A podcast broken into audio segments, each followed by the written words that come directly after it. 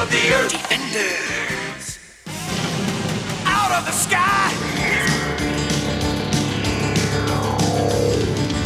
Thunder, thunder, thunder, Thundercats! and the masters of the universe. I am Adam, Prince of Eternia and defender of the secrets of Castle Grayskull. This is Cringer, my fearless friend. Split Chicken é vida. Lá em cima, a planície sem fim, há estrelas que parecem correr ao sol, dia a dia nascer. Nós aqui sem parar, numa terra girar, lá em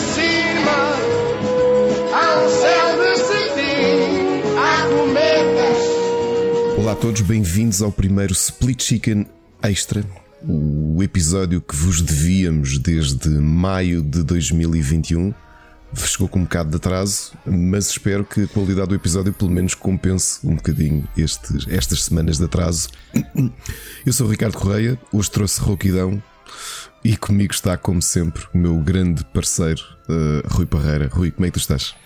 Como é que é, Ricardo? Eu estou bem, tu estás todo rock. Isto foi de, do podcast que gravámos uh, esta semana, não é? Uh, Ontem, 4 ontem horas a quase. Oito, sim, eu- foi, foi mais duro do que eu julgava. Portanto, fica mesmo lixado a garganta de estar tanto tempo a. És um menino, tu não davas para fazer um programa de rádio, segurares, segurares uma emissão toda. Não, sabes o que é, que é o problema? É que eu ando com muitos, ando com, ando com muitos problemas de alergia e ando com muito muco na, na garganta. Pá, e ontem estava muito a seco.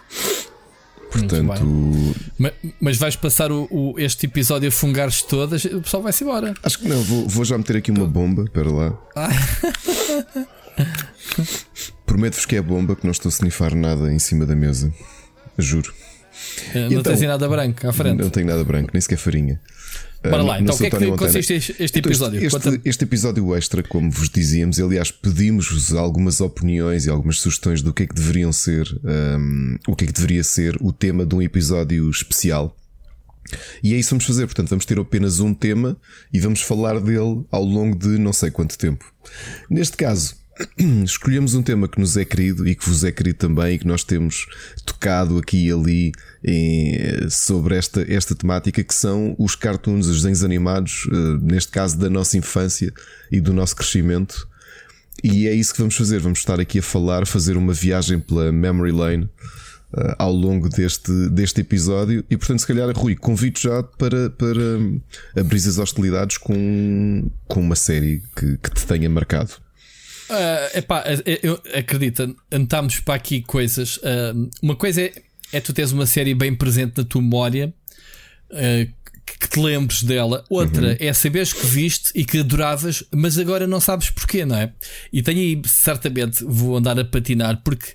Se calhar tu conheces melhor que eu, porque entretanto viste mais recentemente, ou isso, eu sei que tu, tu fazes coleção, não é? Supostamente tu, tu, tu reúnes tudo o que possas de, de séries de animação, não importa o quê. Sim, e, E eu, comprei muitos aquilo- DVDs, entretanto, na, na- Pronto. Sim. E aquilo que eu, que eu me lembro foi aquilo que eu vi na altura, que passava na RTP. Nem estamos a falar da SIC, nem da Sim, nem sim, TV. sim, sim. Estamos Mas- a falar da RTP 1 e 2, era o que eu via quando era miúdo e não tinha opção de escolha. Exato, como, como eu, aliás, nós somos, uh, temos uma diferença de 8 ou 9 anos e, e a realidade não foi muito diferente. Repara que eu já estava a chegar quase ao liceu quando ao preparatório quando apareceu o terceiro canal, porque até lá era primeiro e segundo.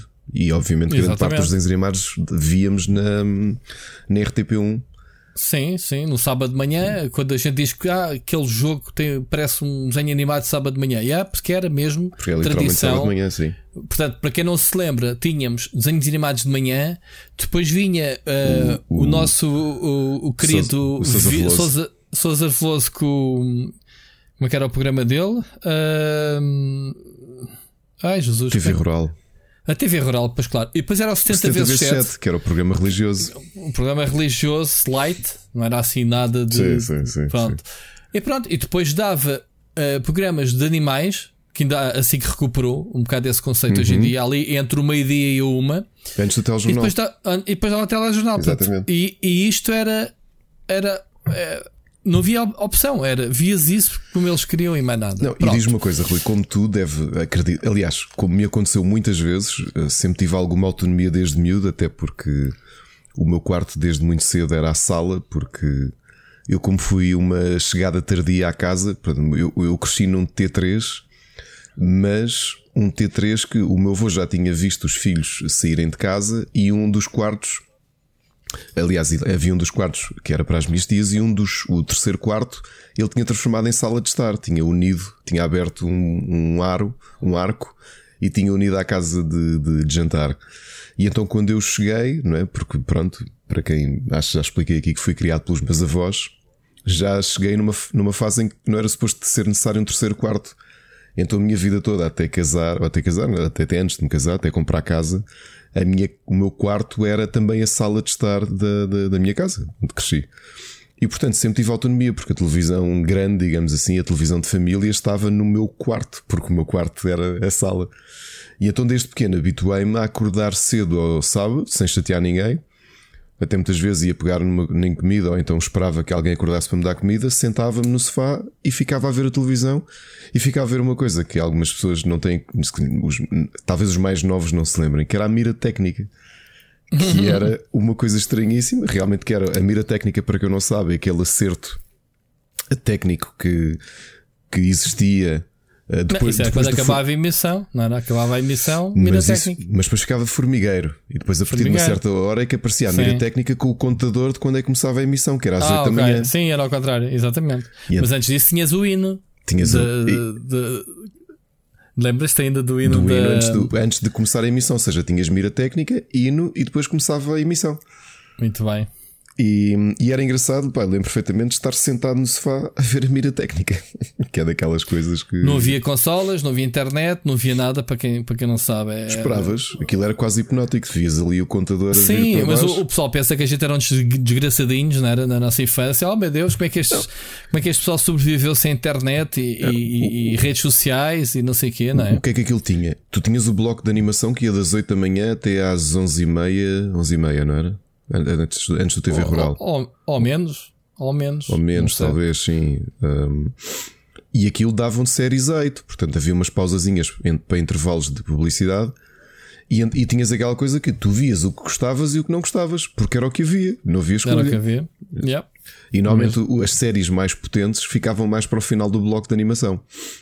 As mais esperadas, as primeiras eram aquelas animações ou de leste, não é? que, que Vasco tu já, tu já sabias quando ligavas a televisão uh, pela ordem, já sabias que já tinhas perdido sim, uma uh, série, uma série ou outra. Sim, tipo, sim. é fogo, já vai, já vai, no, é já vai nos Transformers, ei, caraças, já perdi o não sei o que. Tal e qual, olha, tal e qual. Isso, isso era uma coisa engraçada.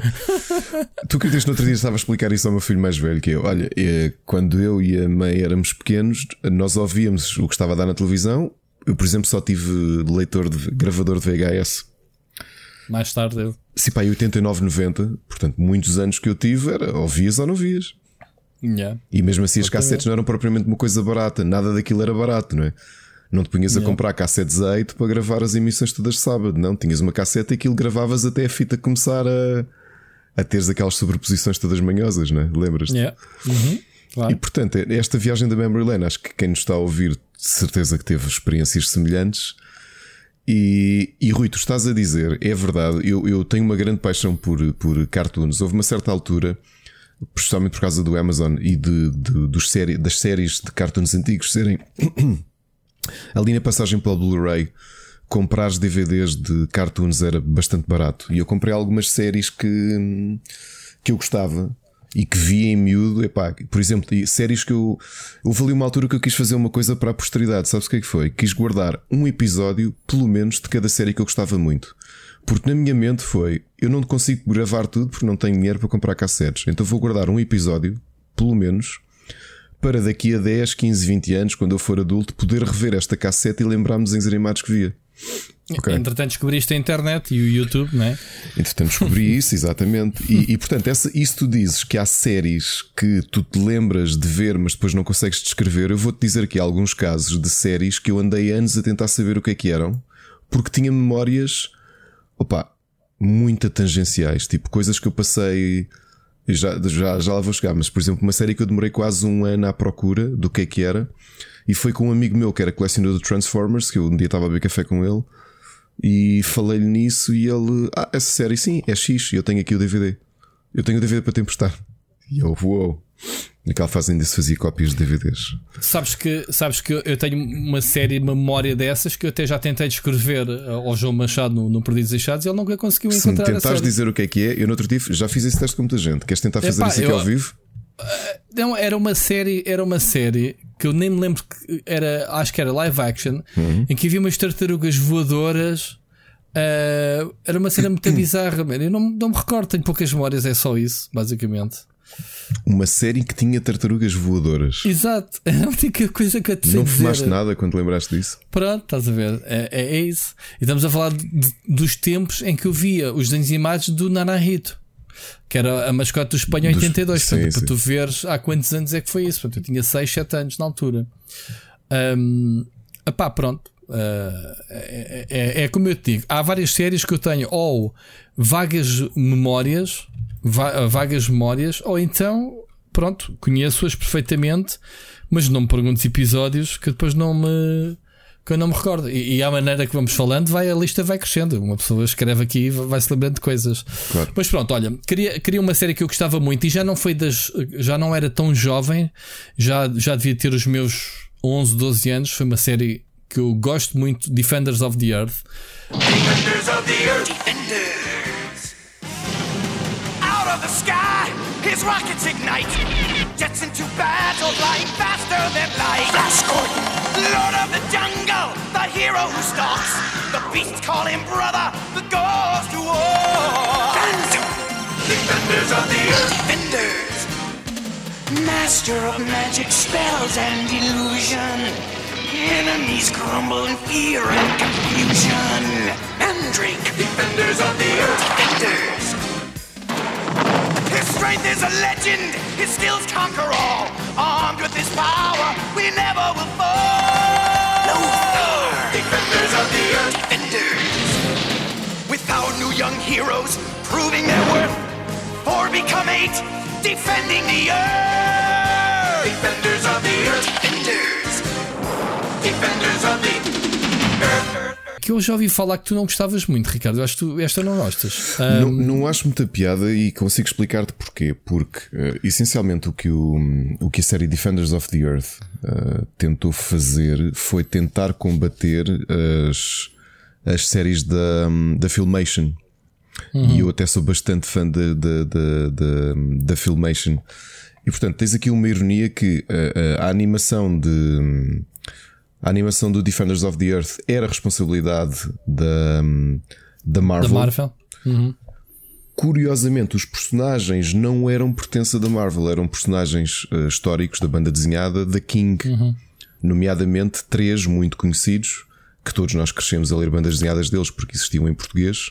Eh, São falamos todos do- conhecidos. Falamos São do todos. Flash Gordon, do, do Fantasma, do The Phantom e o Mandrake. E depois o, o, seu assistente, o braço Lothar. direito, o Lothar. yeah. Exatamente. Pronto, eu, eu achava piada, mas é assim: tu quando comparas eh, com, com outras séries eh, concorrentes, eh, epá, não era a mesma coisa. Até porque, por exemplo, a série de Flash Gordon da Filmation é, para mim era um bocadinho melhor do que Defenders of the Earth. Eh, não sei porquê, não, não te consigo descrever. Uh, e eu ainda revi estas séries numa fase quando tive TV Cabo. Um, ontem, no episódio de ontem, falámos do Cartoon Network. O Cartoon Network tinha um hábito que não só mostrava muitas séries novas, mas também algumas clássicas, sei lá mesmo, especialmente a Hanna-Barbera. E, e estes segmentos todos uh, surgiam, epá, mas, mas digo-te que não. Sabes porquê? Porque Defenders of the Earth, para o meu gosto, não era suficiente, porque eu nem as bandas desenhadas que tinha em casa ligava muito. Porque tinha poucos super-heróis, estás a perceber? Um, Epá, é, é assim, eu sou, eu sou fã de Mandrake. Eu quando era puto li a banda desenhada de- do Mandrake epá, e, e gostava mesmo da personagem. Estás a ver? Não é? Porque ele era, era aquele tipo pico mágico. Era mágico. Ele estalava o dedo e parecia-te uma cena à frente para tu comeres, ou whatever. Era um mágico daqueles. ah, como é que se diz? Não era um ilusionista, era um mágico. Não era? O gajo fazia mesmo magia. Ahm, Epá, isso dá um poder do caraças, né? Uma pessoa pensa aí, se eu fosse como ele, estalasse um dedo e aparecesse aqui tipo um automóvel à minha frente, e da fixe. Pronto. Não sei se era isto ou não, pelo menos era a ideia que eu tinha eh, dele. Portanto, ele era hipnotista, era pronto, manipulava, whatever.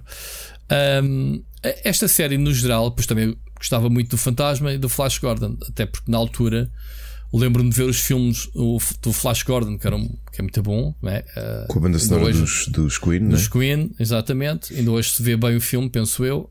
Um, e já o filme do Phantom, esquece, uh, que surgiu mais tarde, que é uma porcaria. Um, é com, mas como é que ele se chama? É, é, o vilão do Titanic, não é? Do Titanic, sim.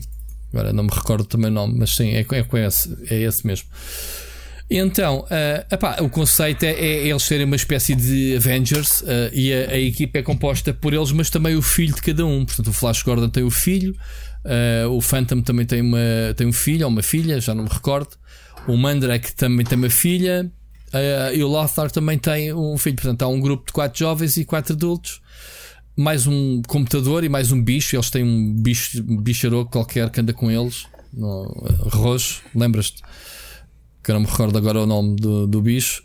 Um, é o Dynax. Estava aqui a ver na cábula. Dynax. Dynax. Uh, ok. Isso é um computador. É o computador, exatamente. E que tinha a forma do bicho? Ok. Pronto, não me lembro mesmo, não, não me recordo. Agora, a, a, ideia que eu tenho é isso: é pá, havia missões eh, e, e lembro-me a música do genérico. Sabes que uma pessoa muitas vezes gostava das séries por causa do genérico. Pá, o genérico, a música um, eram sempre fixe. E a, a música do genérico do, do, desta, desta série durante anos nunca me saiu da cabeça. Eu ainda agora, ao bocado, estava a, a ver o genérico e estava-me a lembrar de algumas passagens pronto, daquelas coisas que ficam gravadas na nossa memória para sempre. Mas pronto, fica, fica aqui esta minha primeira. Se alguém se lembrar, vão, vão depois comentando. Passo a bola a ti, para a gente agora não estar aqui. Temos muitas séries para falar, não vamos perder tanto tempo uh, é. com elas, não. Olha, vou, vou, começar por dizer: uma das séries que eu andei à procura durante anos uh, e não sabia o que é que era, só tinha uma memória fixa na minha cabeça. Lembro-me disto ter dado nos anos, uh, final dos anos 80 na, na, na RTP e, e, que vinha ali no sucesso da no sucesso Transformers e era uma série de robôs em que todos eles tinham um cockpit no peito e eram pilotados por, por humanos. Os, os robôs eram conscientes e havia um que era uma cobra e outro que era uma espécie de T-Rex esquisito. Como é que se chamava? Chamava-se Robotics. To survive a cosmic storm that devastates their planet, the Protectons and Terracores are forced to transfer their essences into the huge, powerful bodies of robotics. Robotics!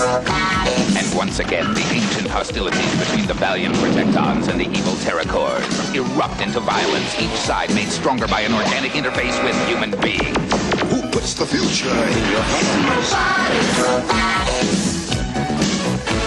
Robotics! Vê, isto não, é altamente obscuro, não. mas provavelmente se vocês estiverem a ver o trailer vão se lembrar porque a música era, era reconhecível. O que é que. Hum, qual é que é a particularidade deste Robotics? É que uh, nós vimos isto como série em Portugal, assim como em grande parte do mundo, mas na realidade, Robotics foi um filme baseado nos brinquedos da mesma, da mesma linha, como quase todos e que para fazer render o peixe, o filme foi dividido em, se bem me lembro, 13 partes. Uh, 15, 15 partes em que foi adicionado um genérico e uns créditos finais e esticaram o filme para ele se transformar numa minissérie de 15 episódios e deu na televisão como uma série de, de, de, de animação. Portanto, é isto. Uh, vejam o trailer, por certeza que vão se lembrar. Uh, e se quiserem ver o filme, acho que ele está interno no, YouTube. Estou aqui a tentar procurar e esquece, nem sequer consigo encontrar. Robotics, com um X pois. no fim. Robotics. Sim, sim, sim. E sequer muito emblemática. Robotics, Robotics. Aquela cena mesmo mighty. Aliás, uma coisa particular desta fase é que as músicas dos, dos genéricos eram praticamente todas brilhantes. É impossível não cantar algumas das músicas da de, das séries que nós vamos falar aqui hoje, não é? Epá, eu ontem estávamos a preparar isto mais ou menos e, e cometi um erro de ver, eh, posso falar já de seguida, que é o Tom Sawyer.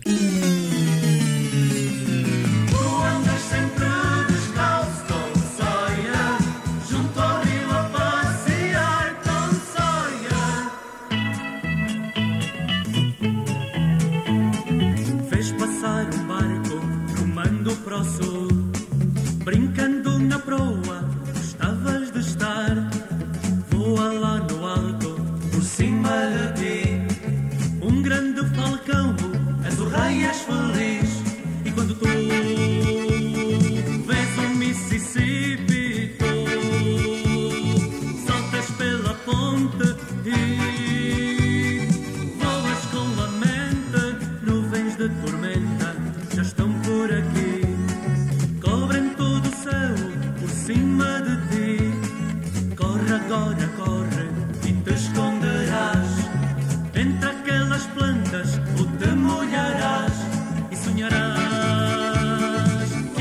Quer dizer, pá.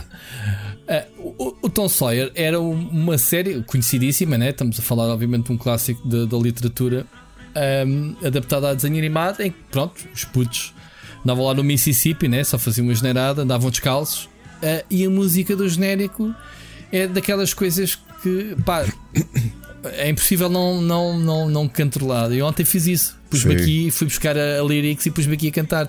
Tiveste-me a aturar enquanto estávamos a fazer aqui o soundcheck e não sei o quê. E foi muito engraçado. Ahm, pronto, mas estás a ver.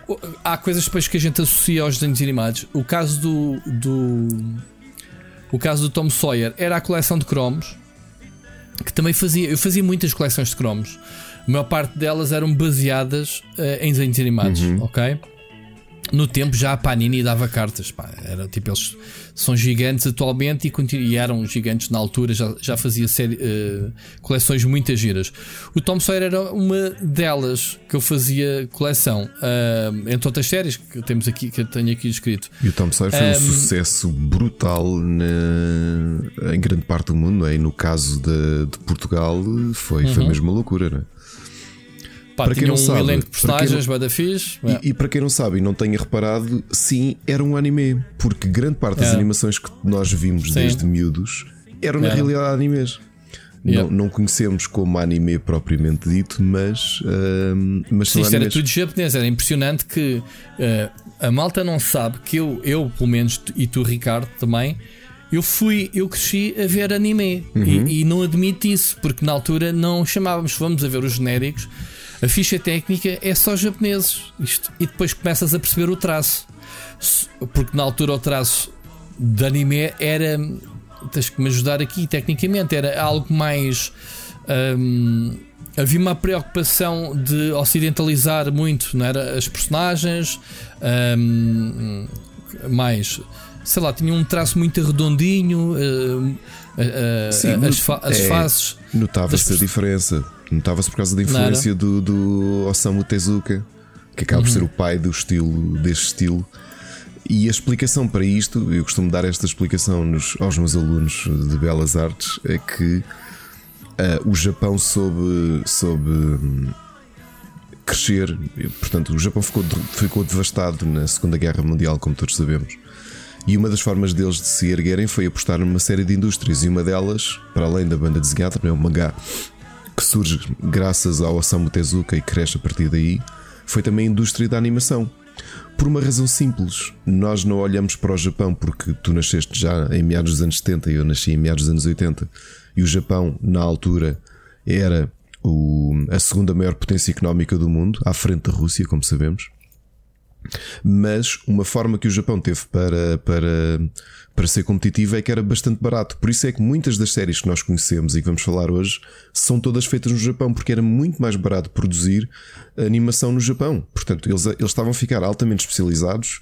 Me- mesmo produções eh, franco-belgas e isso eram feitas Tudo- lá, não é? Espanholas eram todas feitas lá. Exatamente. Tudo, tudo era feito lá. E portanto, por isso é que é- não é de admirar que hum, uma série como Tom Sawyer, porque é um- é uma história ocidental, obviamente, uh, acabe por. hum, acabe por ter aqui hum, por ser feito no, no- ser feito no Japão, não é? Uma história do Mark Twain que de repente é adaptado e que novamente é Se me perguntares um episódio específico do Tom Sawyer, não me lembro. O que eu me lembro do. do hum, Lembro-me de, de ver o Tom Sawyer a correr. Lembras-te no geral que o Tom Sawyer era tipo o vilãozinho, andava sempre atrás dele, o- os homens, não era? Porque o puto roubava, não era? Exato, estava sempre a fazer, a fazer sempre uh, a, a, traquinices. partir, a partir os vidros com pedras e o caraças. Mas o que eu era- lembro era mesmo isso. é de vê-lo e ver os meus primos que têm a tua idade e víamos muitos desenhos animados juntos, de ver, de ver eh, o genérico, aquela fase em que o Tom Sawyer. Olha, eu não revejo o genérico há anos, mas se calhar é daquelas coisas que a minha memória já me traiçoa. Mas, Opa, mas lembro de uma cena do Tom Sawyer vir a saltar pelas árvores a acompanhar o barco a vapor com Sim, o Huckleberry Finn atrás dele. Sim, sim, sim, sim. E aquela cena em que eles estão todos em fila indiana e esticam as pernas. A Oh. dançar, a, Sim, a tipo a sim, marchar. sim. Sim, Lembras sim. que as pernas do ar? Epá, essa, isso é, é mítico. Pronto, lá está. Mas, mas pronto, é um, é um espetáculo. É Lá está o Uncle Barry Finn, que é uma personagem também que ganhou asas próprias, não é? Ah, em outras séries. Está cá tudo. Ah, é um espetáculo. Um espetáculo. Siga, tu vês. A minha vez, olha, uh, vou continuar. Tens aqui basicamente um pote né? de, de- de séries que são comuns aos dois, portanto, olha, tira Sim. um, tira outro. Não, vou continuar aqui nas séries, nas séries eh, obscuras. Eu era muito pequeno, devia ter cerca de 3 anos. E durante a, havia segmentos de animação, que se calhar tu deves te lembrar, havia segmentos de animação, deviam ser para aí uma ou duas séries que davam muito cedo nos dias de semana. Normalmente depois Uhum, no bloco que depois foi ocupado pela Rua Sésamo. E eu nem vou falar aqui da Rua Sésamo, porque já falei dela o suficiente. Sim, sim, era antes de eu ir para a escola, via sempre. desenhos E, e aposto que vais dizer, vais dizer o Mighty Mouse. Não, não vou dizer o Mighty Mouse. Mas era a essa hora que eu via o Mighty Exato. Mouse às 8 da manhã, antes de ir para a escola. E, e então fiquei na memória, muito pequeno, uma série que eu vou descrever. E eu andei um ano, mais ou menos, talvez seis meses, à procura dele na net, a, a meados do, do- de, de 2003, 2004, andei à procura até que consegui encontrar. O que é que eu me lembrava? Que havia uma espécie, era uma série de ação notoriamente americana, com, com canhões e com tanques e com veículos eh, todos tipicamente 80s, todos cheios de mísseis e afins em que os vilões estavam, estavam todos deformados e viviam numa zona tóxica. Portanto, tinha acontecido qualquer coisa à Terra em que grande parte do planeta ficou coberto com uma espécie de gás tóxico e era, era uma, sei lá, chamavam-lhe zona negativa, ou lá o que é. E lembro-me que o vilão tinha um veículo muito específico que era uma roda gigante com, com canhões de lado. E depois os heróis também tinham assim os canhões, os veículos. Era uma série para vender brinquedos. Andei anos à procura para, para saber o que era, porque nem sequer me lembro de episódios. Lembro-me da, da cara do vilão ter uma mancha vermelha na cara. Então a série chama-se Spiral Zone. Surrender or pay the consequences.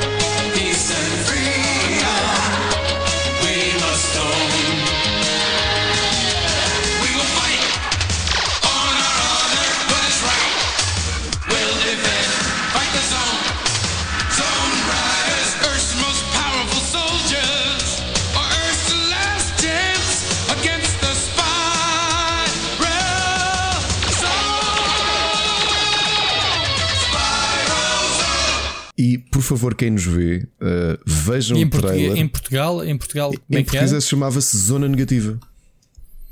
Só que ele tinha assim um ar um bocado assustador, porque o genérico, o vilão olha para nós e fala, fala, fala em direção ao espectador. Um, Quebra a quarta barreira. Hum, Sim, sim. E é. E, e acabei por rever a série. E ela era assim um bocadinho agressiva, como. Quer dizer, uma série de ação, tipo G.I. Joe, só que neste ambiente. Não me diz negativa. nada a sério, muito é, sinceramente. a maior parte das pessoas não conhecem, aliás, numa certa altura, Isto estava na RTP, dizias tudo? dava na RTP1, sim. Uh, numa- até uma certa altura, os únicos. um, olha, a, a linha de brinquedos era da Bandai, mas a série acabou por não ter assim grande sucesso, nem, nem a, a linha de brinquedos. E para aí, nessa fase que eu andei à procura, não existiam sequer uh, DVDs oficiais. E então houve alguém que andava na net a vender uh, a vender os episódios, tinha, tinha colecionado na altura, tinha guardado os VHS, transformou aquilo em DVD e andava a vender isso na net. Portanto, vê lá uh, como é que isto foi. Entretanto, obviamente que já, já foi tudo convertido uh, para, para DVD e existem. Pá, porque há uma série de editoras americanas que têm feito esse esforço para tentar resgatar séries antigas. E uma delas foi essa, foi Spiral Zone. Ok. Uma Muito curiosidade esquisito. é que muitas destas séries que eu vou falar eu, eu revi nos últimos anos. Algumas aguentam-se bem no teste do tempo. Spiral Zone aguentou-se, Robotics também é engraçado. Uh, há outras que nem tanto. Olha, outra série que eu queria, e já falámos no, no podcast, é o Ulisses 31. Tu sabes o carinho, uhum. o carinho que eu tenho para esta série. Uh,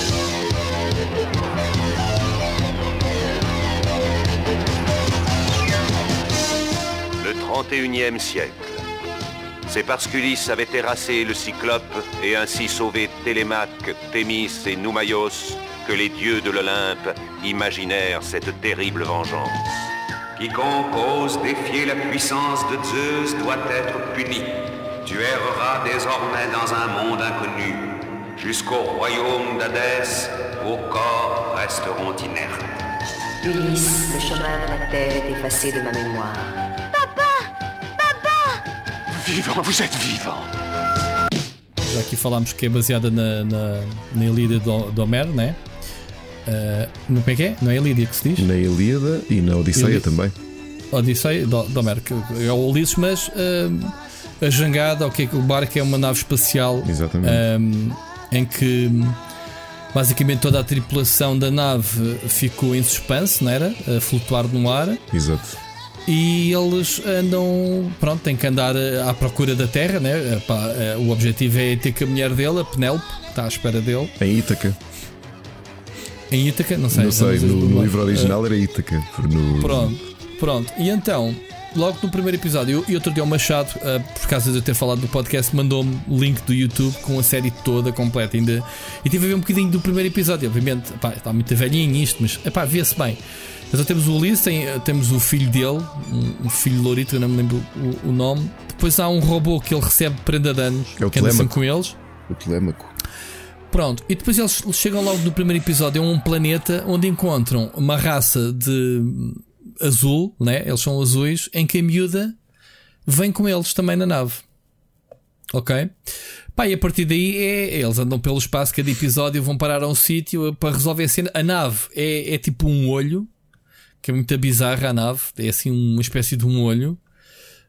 Um, epá, e, e é mais uma série que eu uh, lembro-me de colecionar os cromos de tal maneira um, que eu olho, se eu olhar para, para a série, eu recordo, eu recordo cada frame dos cromos que eu tinha. Uou. Um, é muito colorido na altura, já era. Pá, os cromos eram super coloridos.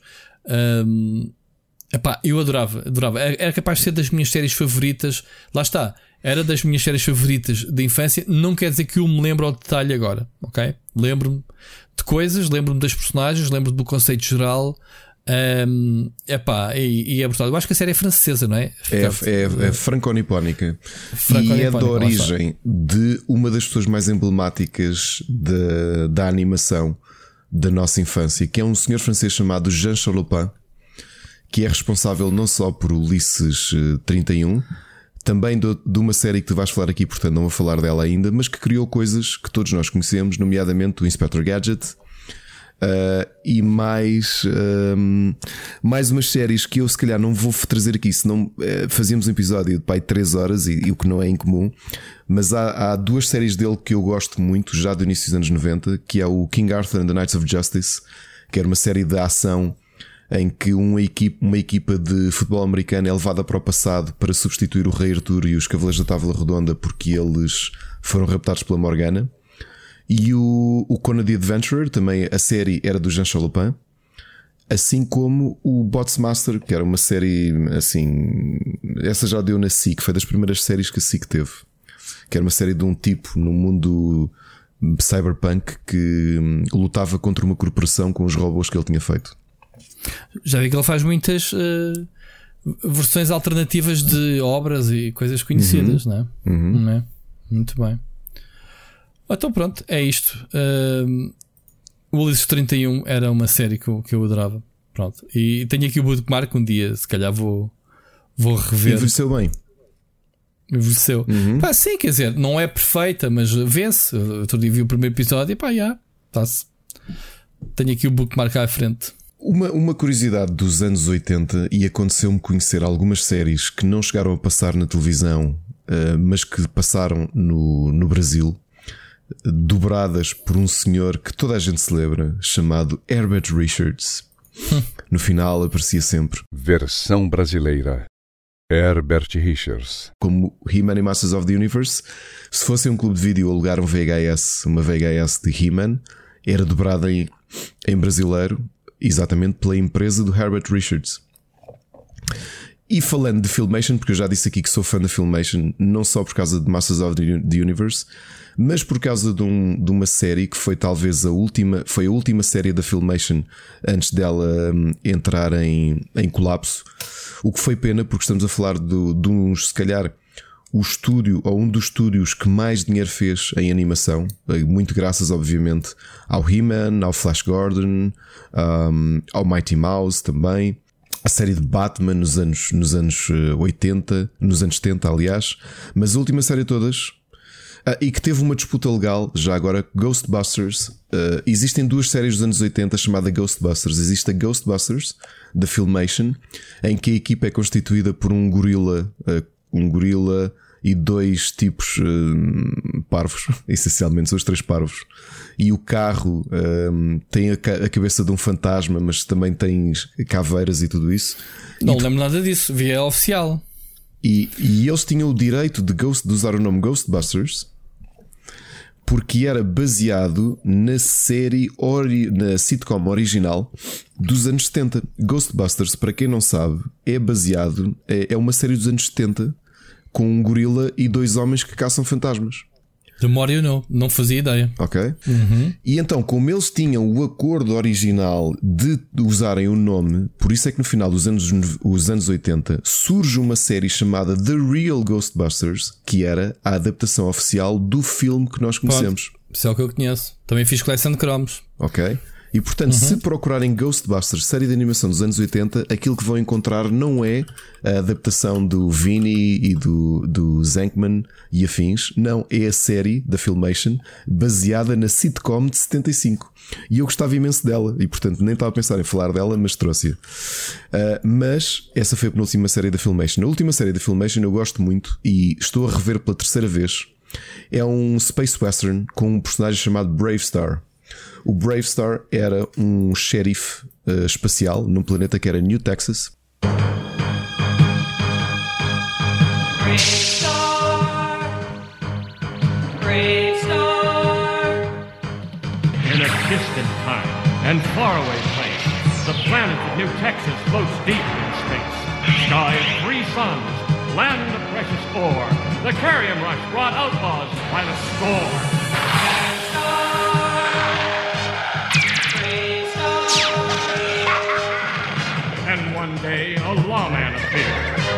Powers of hawk, wolf, puma, and bear.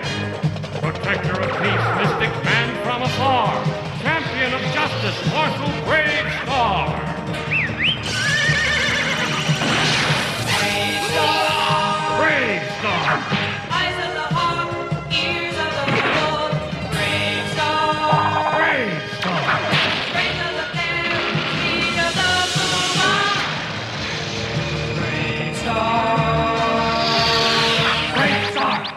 Tinha poderes, tinha o poder do urso, do puma, a visão da águia, era a velocidade do puma, a força do urso e a visão da águia.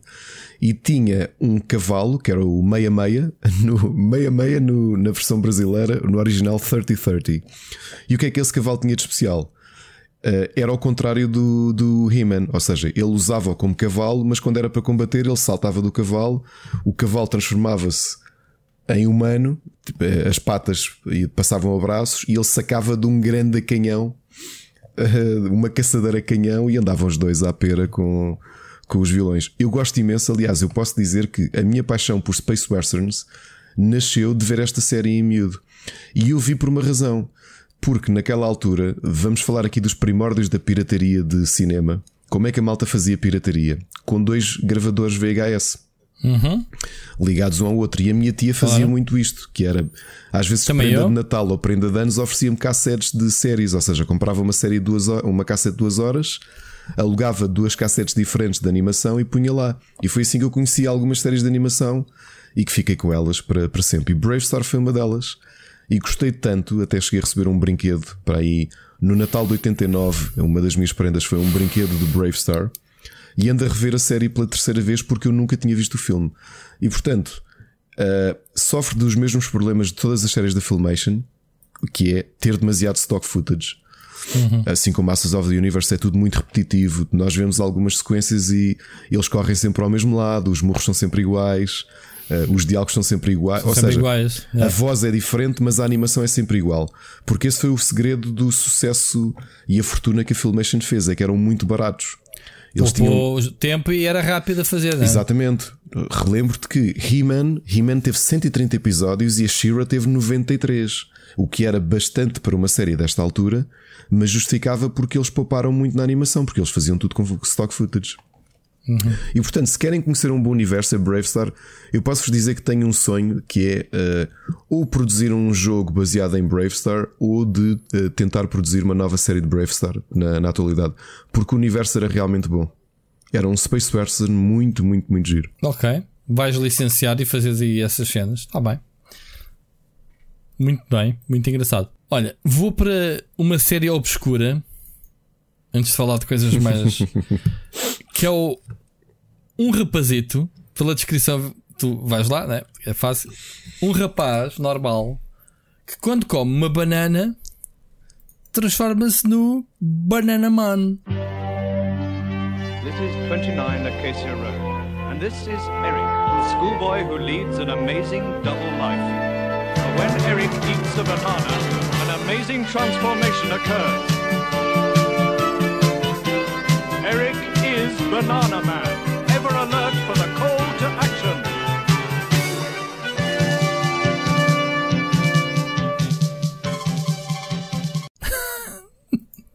Lembras desta série? É baseada numa banda desenhada.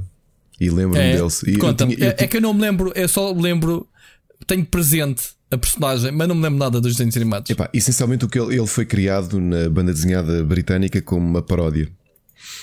Ah, uma paródia de, de- uma paródia dos super-heróis que tu conheces. E portanto há aqui uma mistura entre os super-heróis, mas também aquela ideia do, do Popeye que comia espinafres e ficava forte. Exatamente. Neste caso é uma coisa ridícula que ele come uma banana e transforma-se num super-herói que é o Banana Man. Opa, meu Deus. Pronto, é isto. Basicamente o que temos. Fica a referência do Banana Man. Não sei se. Às vezes a gente pode estar- aqui a tocar em séries que a malta conheça bem ou melhor que nós, né? Eh, Yeah. mas pronto, são fragmentos que eu tenho de algumas séries. E por curiosidade, a série era da BBC. Ok, A série de animação. muito bem. Ah, mais, siga. Olha, eu vou pegar aqui, hum, falando em séries Mas britânicas. basicamente temos um pote, uma lista e cada É. um de nós está, vai pegando, né? Hum. Falando em séries britânicas, vou trazer uma das duas que nós vamos falar hoje e que, pessoal mais velho, vou-vos só fazer um pequeno som e trazer-vos à memória uma fotografia e vocês vão, vão viajar até aos anos 80. E eu estou um bocado entupido, mas.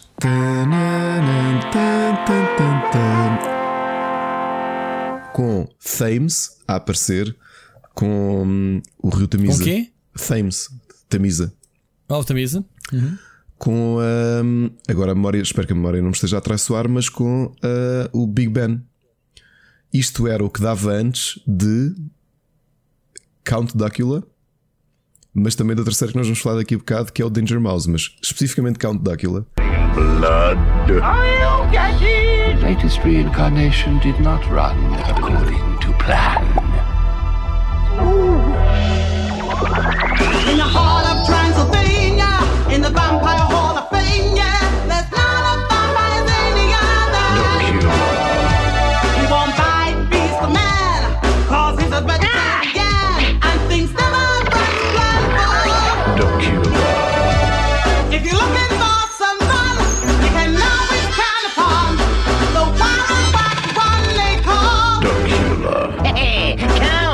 Spectacular!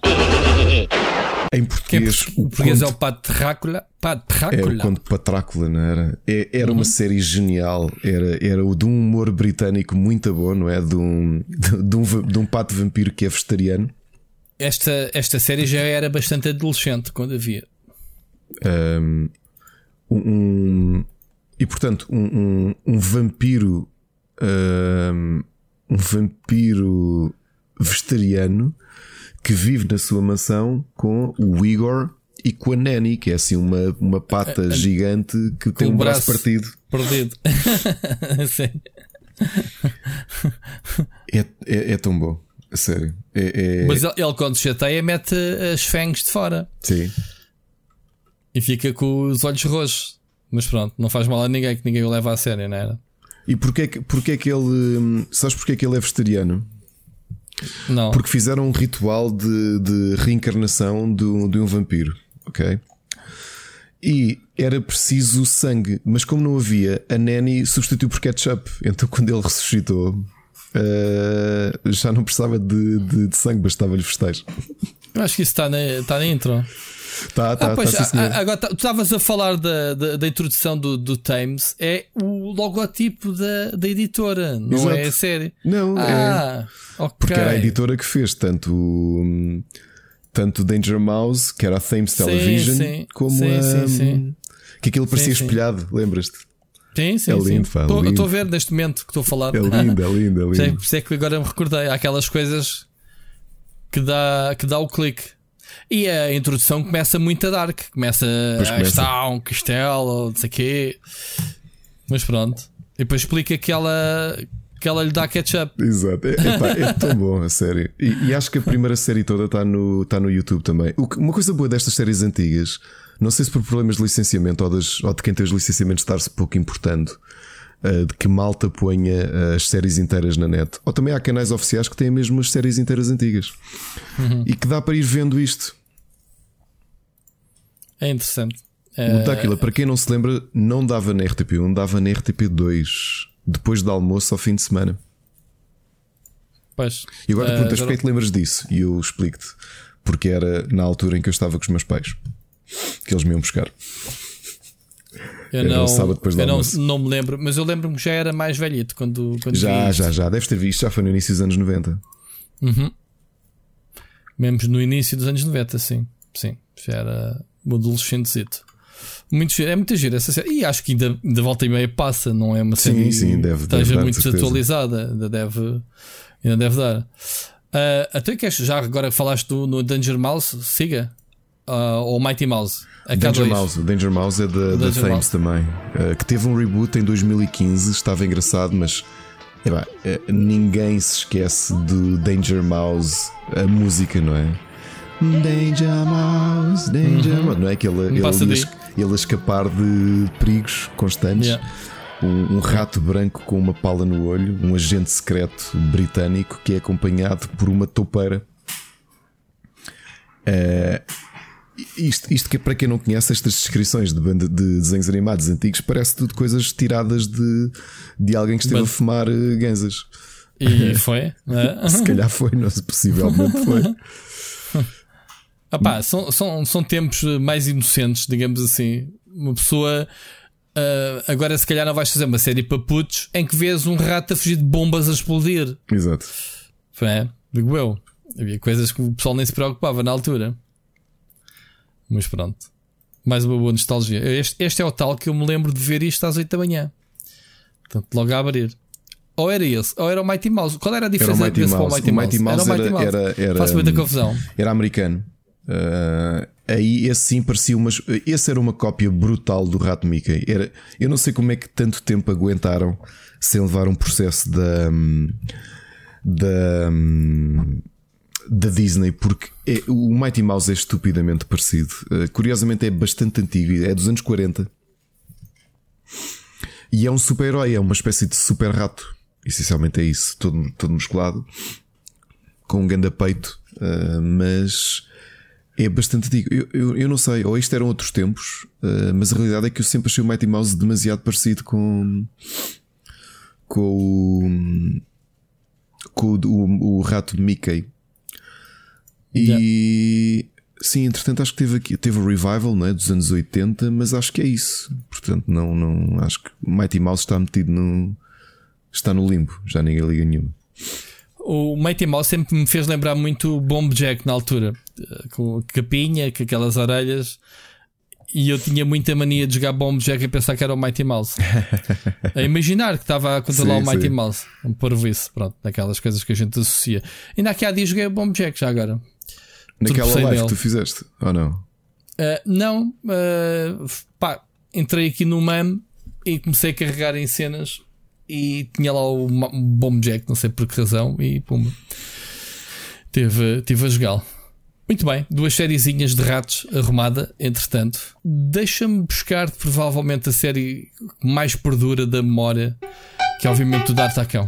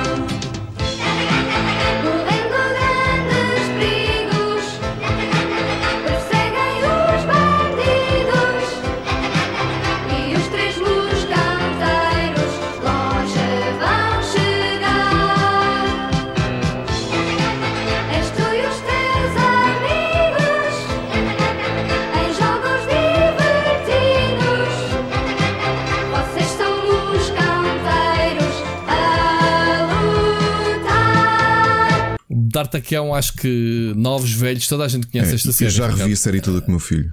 E ele- até ele gosta, portanto acho que é imortal. E é uma É, série yeah. espanhola, Espanhola, eh, espanhola e a animação é japonesa. Completamente.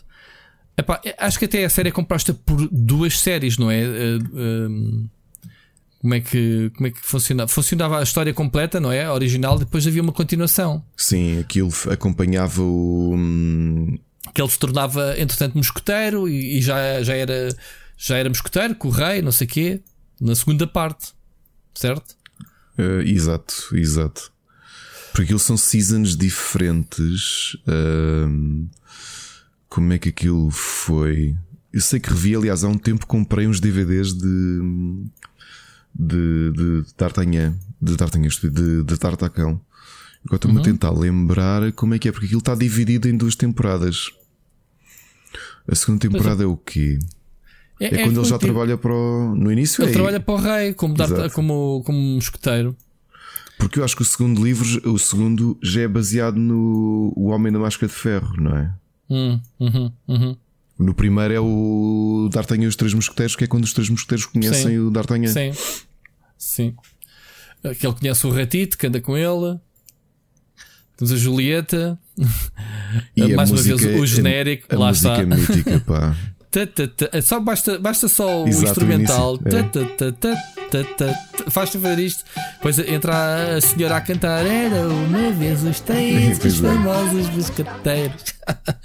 Ah, epá, e, e é uma, mais uma série ah, que teve merchandisings brutais. Eu lembro-me, coleção de cromos eu fazia. Uhum.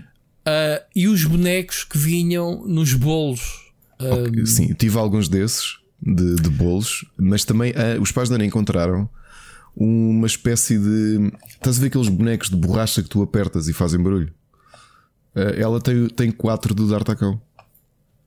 Tinha montes de cenas. Eu lembro-me do o, o merchandising disto na altura.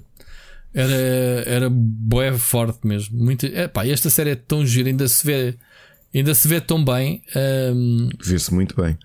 Já agora que tu pegaste em D'Artacão, Rui, desta fase, três séries espanholas da mesma editora, da BRB, feitas no Japão, pela Nippon Animation, que tiveram muito sucesso em Portugal. D'Artacão é a maior de todas.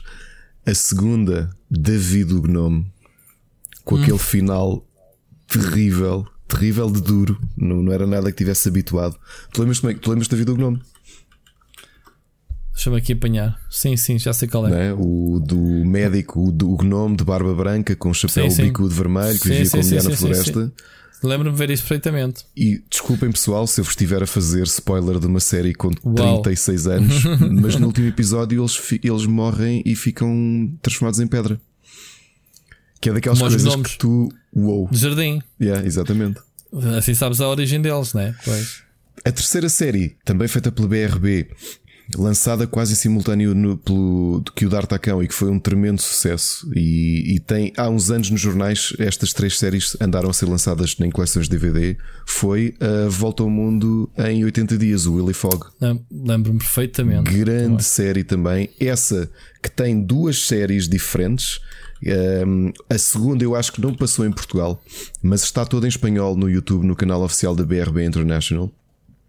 Que é o, a segunda temporada não era baseado no Volta ao Mundo, era baseado no A Viagem ao Centro do- do- da Terra. Também com os mesmos personagens, com o Willy Fogg e tudo isso, que é aquele Ok. leão. Tinhas o Passport T, né? Como é que se chamava? Passport? Sim, que era o Jackie Chan. Exato, exato, exato, exato. Atualmente. Hum, muito fixe. Muito fixe mesmo essa série. Também gostava muito. Não tinha aqui listado, mas lembro-me perfeitamente de ver isso. Tinha sempre aquele clube de milionários sempre a dizer agora eles estão não sei onde. E depois mandava tipo alguém sabotar eh, Exatamente. para ele perder a aposta, sempre a mandar eh, os capangas dele, não é? Muito fixe. Muito fixe. Bem lembrado. Olha, uma, uma série puxa a outra. Isto é, é, É. é um esgrima do caraças, pá. Pessoa vai, vai andando. Então, então puxa tu agora, já que essas vieram do D'Artacão, o que é que tens mais? Olha, hum, agora viajando um bocadinho, uh, também outra vez uh, aos anos 80, mas aos segmentos do Agora Escolha, da grande Vera Roquete, na- nas sessões da tarde de final dos anos 80, início dos anos 90, da RTP2. Isso era o programa para recaustar programas, era impressionante. Exato.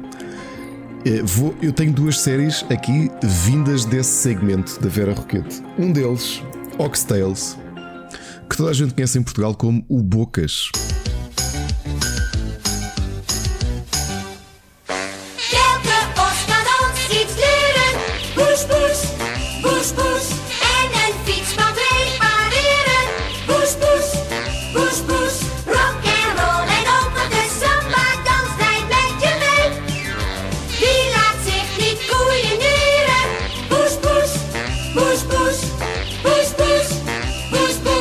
Bocas. que era genial com dois atores de peso a fazer as vozes. Para quem não se lembra, o Oxtails era a história de um boi eh, agricultor Agricultor. que era o Bocas e uma tartaruga que era amiga dele. Também era um anime, curiosamente. Curiosamente não, já, já estava à espera que fosse um anime.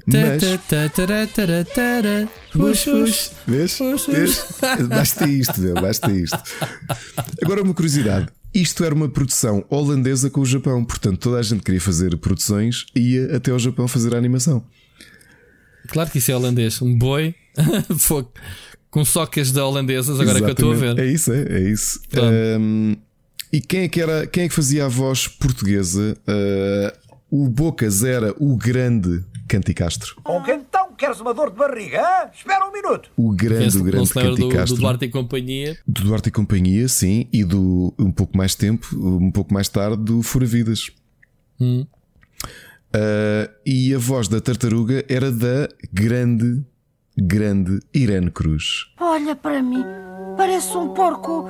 Não parece mesmo um porco? que fez também as vozes de Tom Sawyer, da Volta ao Mundo ao Willy Fogg. Aliás, grande parte das coisas que, que saíram nos anos 80 tinham a voz dessa grande atriz que é a Irene Cruz, que eu já não sei se ela está viva ou não, mas a voz dela é inconfundível. Acho que ainda está. Está senhor, Tá. tem 77 anos. Olha, Grande fica bem já agora. Se quiseres lá ir, pronto. Mas é uma série muito divertida de humor, eh, naquelas desventuras do, do boi, o Bocas, e da tartaruga, que eu não me lembro como é que se chamava na versão portuguesa. Mas eh, grande série. Grande série mesmo. Muito bem, o Bocas era brutal. Estava aqui a ver agora o, o, o Boi. Meu Deus. Mas lá está. Também já era uma série que eu vi bem mais tarde. Já, já era adolescente quando dava na televisão. Tanto, tanto que eu não lhe ligava. Via, Uhum. mas não seguia. Uh, via, achava piada. Uh, muito fixe. Olha, temos aqui alguns clássicos incontornáveis. Estamos sempre a falar de Thundercats, não é? Ahm, queres falar sobre ele? Quero, quero porque eu tinha uma sagrada, uma sagrada trindade em miúdo, que era Thundercats, Transformers e, He-Man. e depois, eh, não, eh, Teenage Mutant Ninja Turtles. Mas Thundercats manteve-se durante muitos anos como. Ele estava ali taco a taco com, com os Transformers, como a, a série que eu adorava e que vibrava completamente. Um,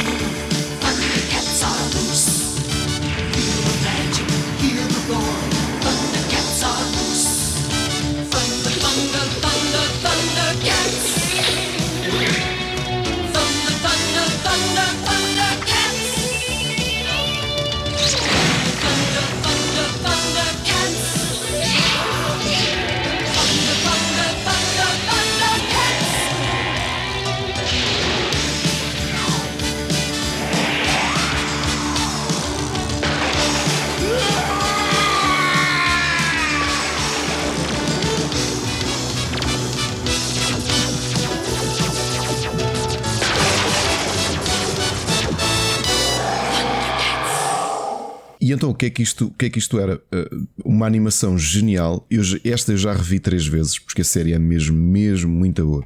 Ainda hoje acho que é das melhores séries alguma vez feitas de animação, porque a história era interessante.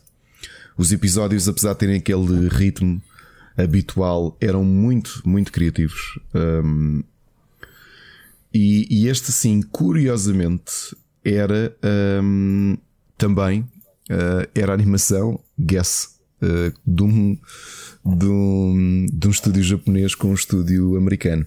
Aqui era menos evidente porque o traço era muito mais americano. Não é? os, Uhum. os, os corpos deles eram tipicamente uh, Marvel e DC. Aliás, a Era, própria Marvel não, chegou a não ter uma- consegues, uma banda não consegues discernir do que não consegues discernir em comparação com as outras que falámos. Pá, eh, isto, isto traços dos, dos- nota-se que é mesmo traço de super-herói Marvel, é isso sim, que estás a dizer? é, é? sim, corpos musculados e tudo isso. Então, Yeah. para quem não se lembra da história, uh, no primeiro episódio, no, no episódio que é o Thundercats que é o primeiro episódio da, da- é como começa a história. Aliás, acho que essencialmente aquilo é um filme que depois foi dividido, subdividido em, em episódios. Um, ah, não, desculpa, o Thundercats Ho é quando eles introduzem o, o Bengali, a Pulmyra e o. Como é que chama o sobrinho do Snarf? Epá, agora estou agora esquecido. Então Não o que é acontece? o nome, yeah. Eles eram uma família real um, que, que viviam em Thundera e que tiveram, tiveram de fugir por causa dos inimigos, os mutantes. E o Jaga uh, vinha a pilotar a nave e disse ao príncipe, ao Lionel, que era uma criança, para ir para a câmara de, de sono criogénico com o resto do- dos seus protetores. Uh, neste caso, o, a Chitara, o Panthro, a Tigra, o Wily Kitty, o Wily Cat e o Snarf. O Snarf que era a ama do príncipe, porque lá não era uma criança. Uma coisa que o Jaga não contou é que hum, ele disse para eles irem para, para animação suspensa até chegarem ao planeta onde eles iriam retomar e recomeçar a sua civilização, que era a Third Earth. Não lhes disse que eh, ele teria de morrer, ou seja, já que alguém ia ter que ficar acordado enquanto eles estavam protegidos em sono criogénico. E quando eles acordam, quando chegam a Third Earth, há duas coisas que acontecem. Primeiro é a surpresa que só lá encontram a capa do Jaga. O Jaga depois passa a ser aquele espírito tipo Obi-Wan Kenobi que Uhum. acompanha o Lionel.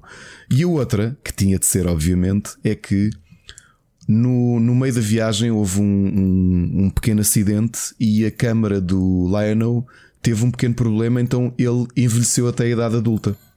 Por isso é quando eles chegam à Terra e ele sai, eles ficam todos a olhar para ele porque ele de repente já é um homem de 20 e tal anos todo musculado. Quando a última vez que eles o tinham visto, ele era uma criança para aí de 8 ou 9 anos. E então é isso, é, é assim que acontece.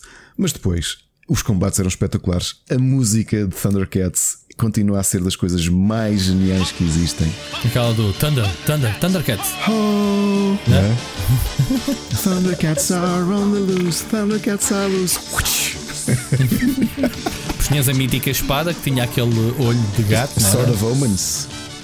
Sword of Omens, give me sight beyond sight. Então ele encostava os olhos. Ah, sim, aos olhos pega e- da e espada e, as- E via. a, a pega da espada, o, o- aquelas dobras cresciam para ficar envolto aos olhos dele.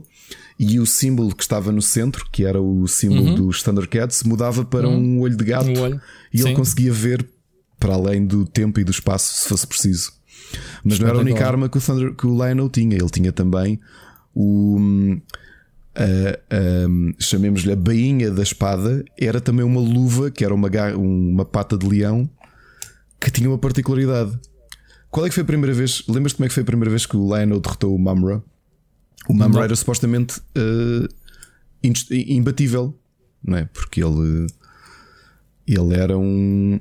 Já agora, uma curiosidade, só há pouco tempo é que percebiste. Vi um, vi um artigo muito bom, um vídeo muito bom de análise de Thundercats.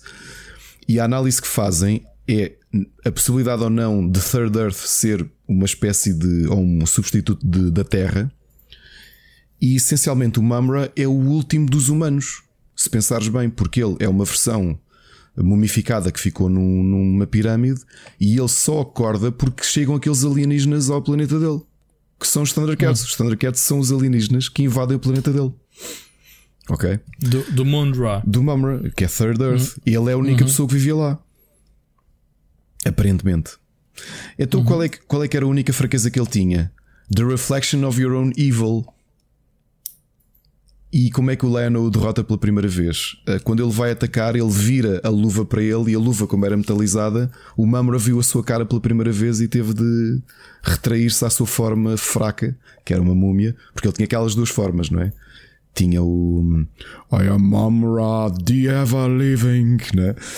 e, e depois transformou-se naquela versão tipo a boss de videojogos, não é? Forma 2, Yeah. todo musculado, Sim, sim, sim. sim. com uma voz brutal. eh, a série era muito boa. Tinha, Com as tinha- fitas todas esticadas, tipo gadelha rasta. Exatamente. Agora uma curiosidade: os Thundercats surgem muito, muito poucos anos depois do, e quase em simultâneo, eh, algumas seasons com Masters of the Universe, e era impossível esta série não ter sucesso. Porque tu vês o sucesso que He-Man tinha como, como série e como universo de brinquedos, e essencialmente tu olhas para aquilo e é uma série de filmation cheia de stock footage, muito repetitivo.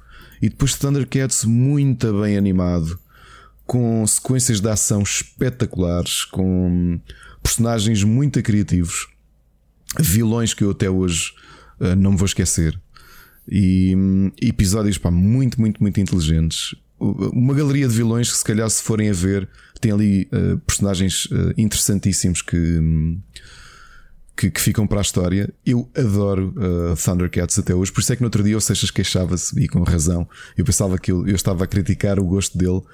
É tu veres uma série tão boa dos anos 80 e, e garanto-vos que ela se aguenta aos dias de hoje, porque eu já a revi várias vezes. E depois fazerem aquela coisa que fizeram com o Thundercats uh, Roar. Epá. É- Quando aos planos atuais do Thundercats, uh, fala-se que vai haver um filme, não vai? Um, Epá, acho que o filme está em hold há 15 anos, já se fala nisso há muito, muito, muito, muito tempo. ok. Porque eu também fico a pensar como é que aquilo poderia ser adaptado. Porque é uma coisa que funciona bem em animação.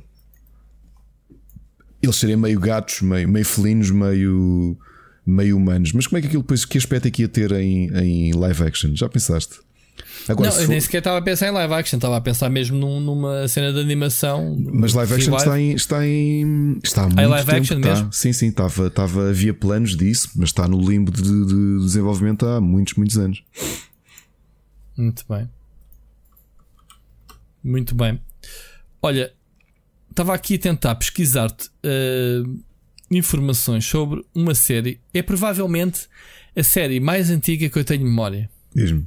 E é mesmo antiga a série, que é o Conan no Rapaz do Futuro. Exato. Pá, que toda a gente já ouviu falar, provavelmente, mais recentemente, o Conan Osiris. É que, Osiris. é, que, é, que, é, que o exato. Conan é baseado exatamente no Rapaz do Futuro. E isto é manga, não é? É, é É anime. anime, é. pura e dura. Ou seja, dentro daquele aspecto que falámos há bocadito, Isto basicamente era muito violento. Eu considero esta série. Eu, eu chorava a ver isto. Porque uh, estávamos a falar de jovens uh, que andavam sempre a fugir de exércitos. de- Uhum. era assim meio futurista, porque eles tinham bué aviões e submarinos. Era uma série pós-apocalíptica passada em pós-apocalíptica. 2008. Ok, ah, pronto, considerando que a série é de 79. ahm, e então, ele anda sempre com o arpão. Ele é muito a BDS. Lembro dele, tipo, descalço e, e mandar grandes estadiões neles. Mas os gajos, ele andava sempre a fugir de pessoal com metralhadoras, ah, sempre atrás deles. Portanto, nunca percebi, agora, nunca percebi, não me lembro por que razão é que eles eram perseguidos. Estás a ver? O que é que tu te lembras da série? Se é que reviste, que vi- é daquelas Eu- sim, essa revi, essa revi, revi para aí em 2003 ou 2004, com um amigo meu emprestou-me uns DVDs com a, com a série. A Uhum. primeira coisa que muita gente se esquece é que foi a série foi realizada, aliás, o filme foi realizado por um senhor desconhecido ah, chamado Hayao Miyazaki. Miyazaki, claro. Assim como a própria série, os 26 episódios também foram realizados por Na esse- altura não era conhecido ele aqui. Eu acho que o, prima, o filme, portanto, o, o primeiro filme conhecido dele, ou aliás o maior, foi, é capaz de ter sido em 84, portanto, depois disto, o Nausicaa of the Valley of the Wind. Uh, ainda que o Castle in the Sky seja talvez o maior sucesso que ele teve, o que o catapultou internacionalmente, que é de 86. Pois, é Mas- mais antigo ainda. Sim, sim. Hum, porque o primeiro filme dele tinha sido do, do Lupin 3. Portanto, a adaptação. Aquela série muito antiga que é uma inspiração japonesa no Arsène Lupin. que, ah, foi o primeiro filme que ele fez, um dos filmes da série. Mas o que o catapultou para, para, o- para o sucesso internacional foi mesmo o Castle in the Sky. Só que, pá, tu olhas para um Conan, ah, Future Boy Conan, ou Conan o Rapaz do Futuro, e aquilo é uma série brilhante. Completamente brilhante. Muito bem. Epá, eu é das séries mais antigas que tenho memória e lembro-me de sofrer horrores a ver isto. Eh, quando a gente diz, ah, pá, isso é desenhos animados, eh, não há problema de idades, não sei o quê. E há, há- pode, pode não haver violência explícita, mas pode haver uma- uma um género de violência que nos passa ao lado, muitas vezes, como adultos, mas que impressionam os mais pequenos. E esta era uma série que me impressionava bastante. Eh, era muito. Epá, tem um bocado a ver também com a forma dele estar muito ah, melancólica, a série, estás a ver? Muito sem esperança. a- é cenas que me recordam muito na altura de ver, de ver esta, esta série. Que é, É. espetacular, obviamente. Mas nessa altura esse tipo de séries eram muito duras, não esquecer que Sim. eh, também Sim. com o envolvimento dele uma série triste chamada hum, Heidi, né? que teve um Hum. sucesso brutal em em Portugal e portanto era um anime. A Malta também não sabe, mas mas é um anime. Uhum. Na altura o Miyazaki nem sequer E era Marco, realizador era? ainda. O Miyazaki era designer de cenários de Heidi. Portanto, vê lá o quão antigo é Heidi. Foi mesmo no início dele. Ele tinha sido a faculdade há pouco tempo. E a seguir, ah, sim, o Marco, que em, em- no original se chama, ah, ou em inglês chama-se 30,000 ah, 3000 Leagues in Search of Mother. E a história era tristíssima. Lembro de ver aquilo e aquilo era tudo muito duro, meu, que é o miúdo andar à procura da mãe. Pá, e, e se calhar então, então está tudo interligado. O Belo e Sebastião é a mesma coisa. Bela Sebastião também era uma, uma, série, uma série dessas eh, dramáticas. Porque havia muitas séries dramáticas na, nessa fase. Assim como tinhas a Ana dos Cabelos Ruivos, né? Anne of Green Gables também era desta, era desta fase. Também da Nippon Animation. E Acabei de descobrir que há filme, há filme live action do Belo e Sebastião. Olha, o Aliás, Hayao Miyazaki um, também um, dois e trabalhou. três. É, o, o Hayao Miyazaki trabalhou também no Ana dos Cabelos Ruivos. Como, como quê? Como designer de, de cenários. Estas séries todas que nós conhecemos, dramáticas, que foram grandes sucessos no Ocidente, o, andava lá o Miyazaki, o jovem Miyazaki, a, a trabalhar no- nos fundos. Acabei de descobrir que há filmes live action, trilogia do Belo e Sebastião? Sim. Uou, You Know. não sabia. Está aí, podes pesquisar. E, não é, e é recente. 2013. Só que isto é produções da Chechênia, não sei de onde é que é, sinceramente. Se procurares, brutal. Não fazia ideia, mano. The não fazia Know ideia. mesmo. De memória não, não fazia mínima ideia. Mas pronto, lá está. A série Bela e Sebastião é um puto cocão que também anda à procura da mãe, se não me engano. Coisa assim, se recordo. Não tenho. Lá está. Essa, o Candy Candy também. Também tinha aqui metade. Lembro-me uh, que é um anime uh, em que uma miúda loirita vai viver para a casa ou para uma mansão, não é? De alguém. Ahm, pronto, só que isto é uma série mais, obviamente, topologia mais uh, para feminino, mas devia na altura. Ahm, que também me parece dentro dessa onda de séries nipónicas da altura, não é? Uhum. Olha, não falámos aqui do Tsubasa falando em séries nipónicas. Tsubasa, obviamente, que teve muito, muito sucesso cá. Uh, na altura chamado Capitão Falcão, não é? Há muita gente que o conhece como Oliver e Benji.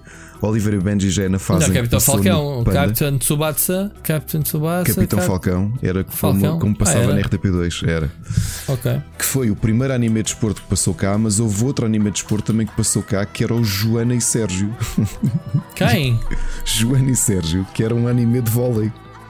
Não, não, não, não. A primeira animação de desporto foi o Sport Billy, meu amigo.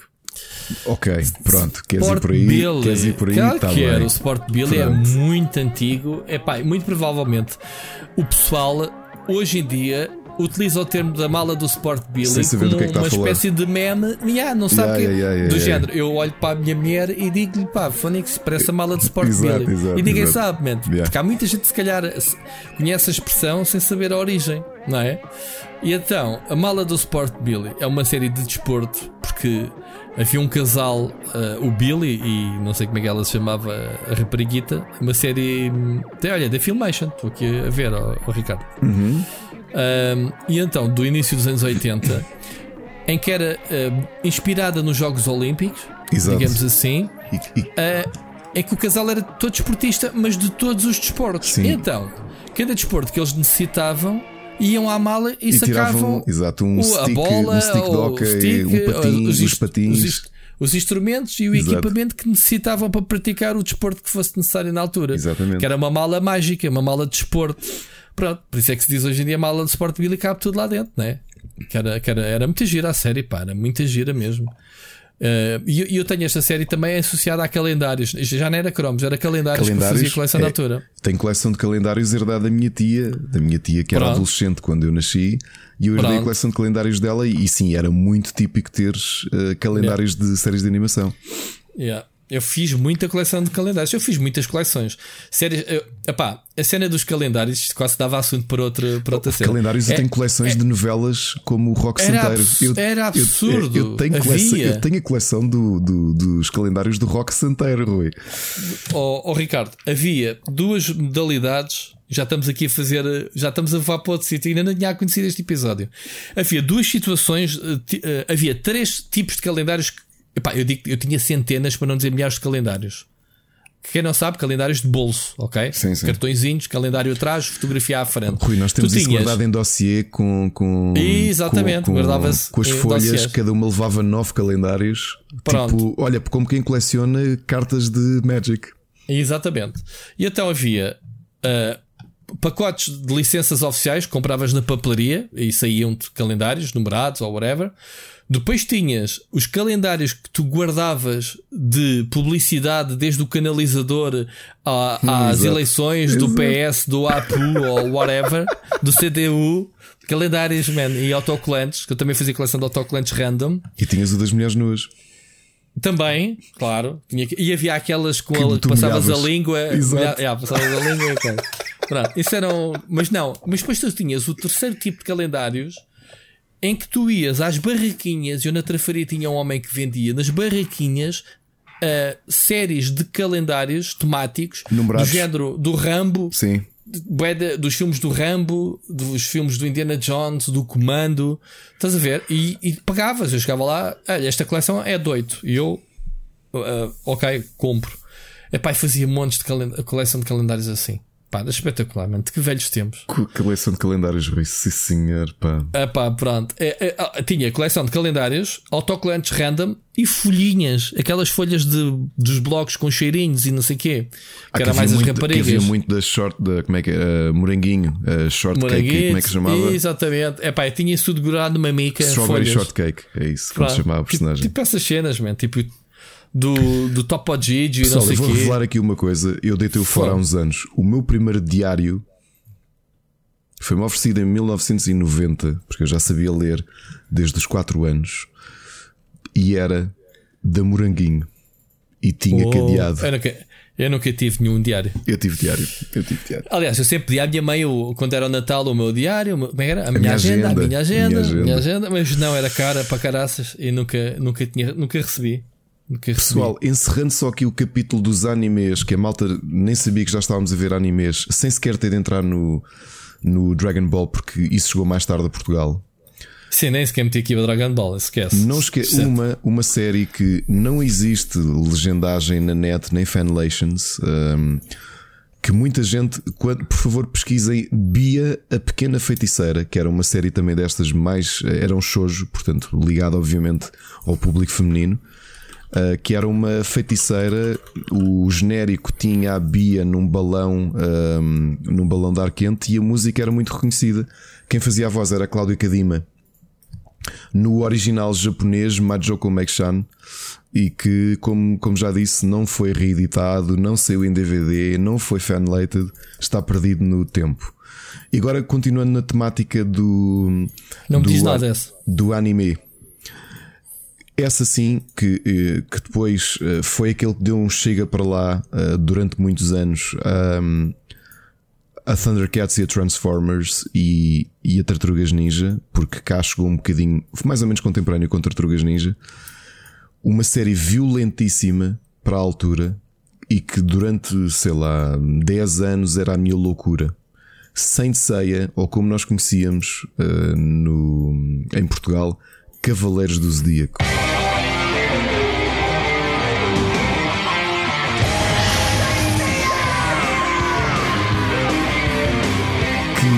Que loucura. Neste momento está o, Macha- o João Machado a rir porque uma das coisas que, nos aproximou quando nos conhecemos foi eu descobrir que ele era doente por Saint Seiya e que tinha, tem bonecos. Ele, ele tem uma coisa que eu, que, que eu invejo.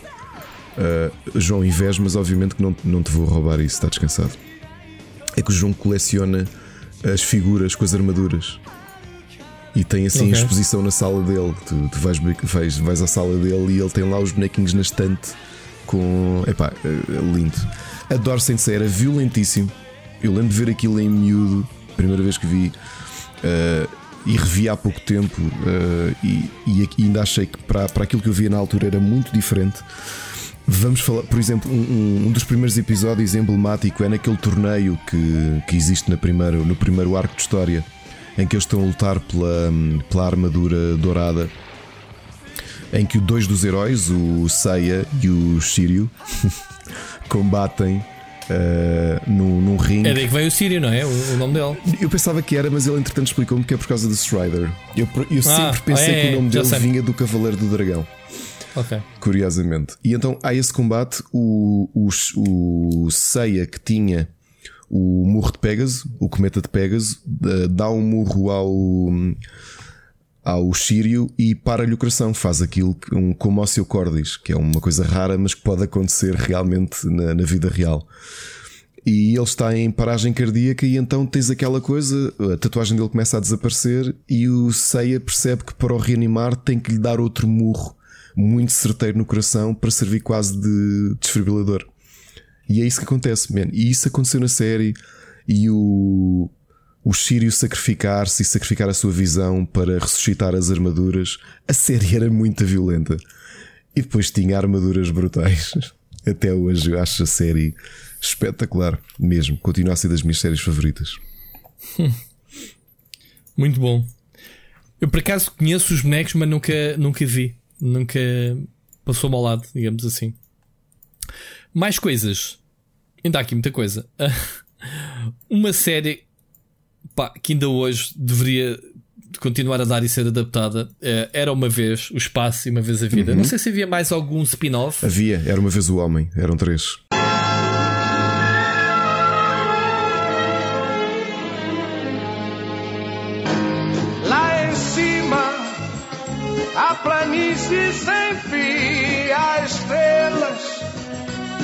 Parecem correr ao sol, dia a dia nascer. Nós aqui sem parar, numa terra a girar. Lá em cima, há um céu de cetim, há cometas. Uma vez um homem, ok. Isto era também espanhol? Não, era francês. Era Francês, francês, francesa, francês. sim. É que as personagens eram as mesmas de. de Eram. De, de- de- que eram basicamente de, de séries altamente educativas, mas que. hum, epá, é- é- eram super divertidas, não era? Epá, e a música, mais uma vez, do genérico, né? ainda outro dia falámos quem é que era o, o artista, não era? Sim, que não era o Paulo de Carvalho. Muita gente dizia que era o Paulo Carvalho, era o. Agora não me recordo o nome, era outra, era outra pessoa.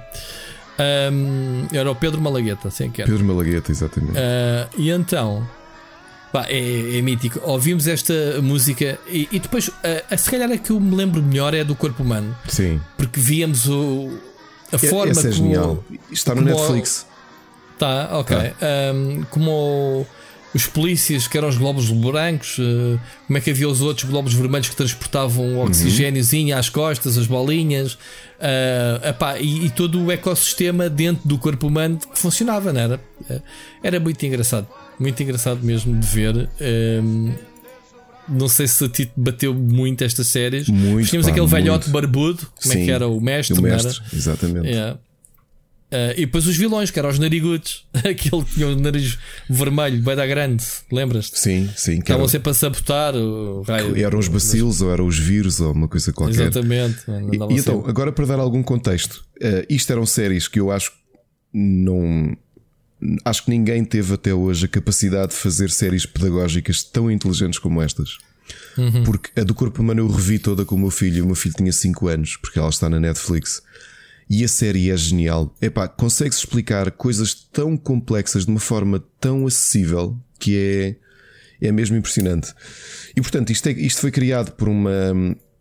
Novamente, animação de onde? Do Japão. Uh, com, é uma produção franco-nipónica de um senhor chamado Albe- Albert Barrier. E a primeira série de todas era uma vez o homem, que era a de história, que era aquela que contava a evolução do homem até aos dias de hoje. Uhum. A segunda vez o Era uma Vez o Espaço, a tal que. hum, A tal que, que, que falava do espaço, obviamente, e que na versão portuguesa não era o Paulo Carvalho, mas sim o, o Pedro Malagueta quem cantava a música. E a terceira, e talvez a mais famosa, o Ele était une fois la vie, ou Era uma Vez a Vida, ou depois eh, traduzido pela Planeta Agostina, que eu cheguei a ter alguns VHS, como Era uma Vez o Corpo Humano. Um, e nessa, nessa música conhecidíssima da cantora Sandra Kim, que era a banda sonora oficial de, de- que era uma criança na altura, a cantar o La vie, la vie, la vie. Lembras-te? La vie,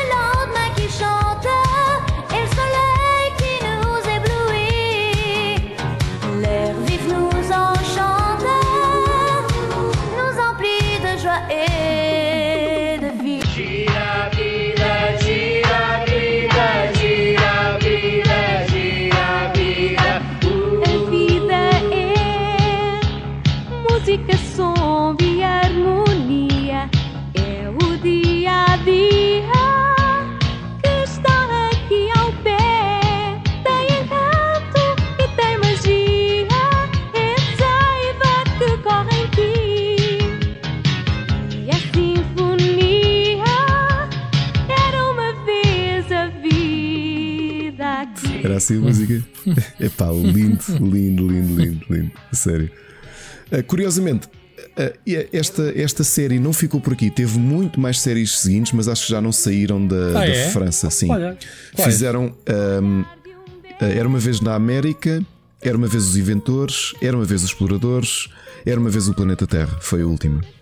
Com as mesmas personagens Com e mesmos dentro do mesmo. personagens, exatamente. Só que o Era uma Vez as Américas é sobre a história do continente americano. Ah, o Era uma Vez os Descobridores era, obviamente, sobre navegadores. Tem episódios dedicados. Ah, desculpa, Era uma Vez os, os Inventores é sobre invenções ah, conhecidas. Há um episódio dedicado ao Infante Henrique, que é o quinto episódio. É sobre cartografia. E depois avançamos para Era uma vez Exploradores, a penúltima, e aparentemente passou cá na RTP, mas eu já não vi, portanto isto já foi em 96, eu já estava no preparatório, já não ligava nenhuma a isto. Ah, e teve, obviamente, episódios dedicados aos portugueses, como, como não podia deixar de ser.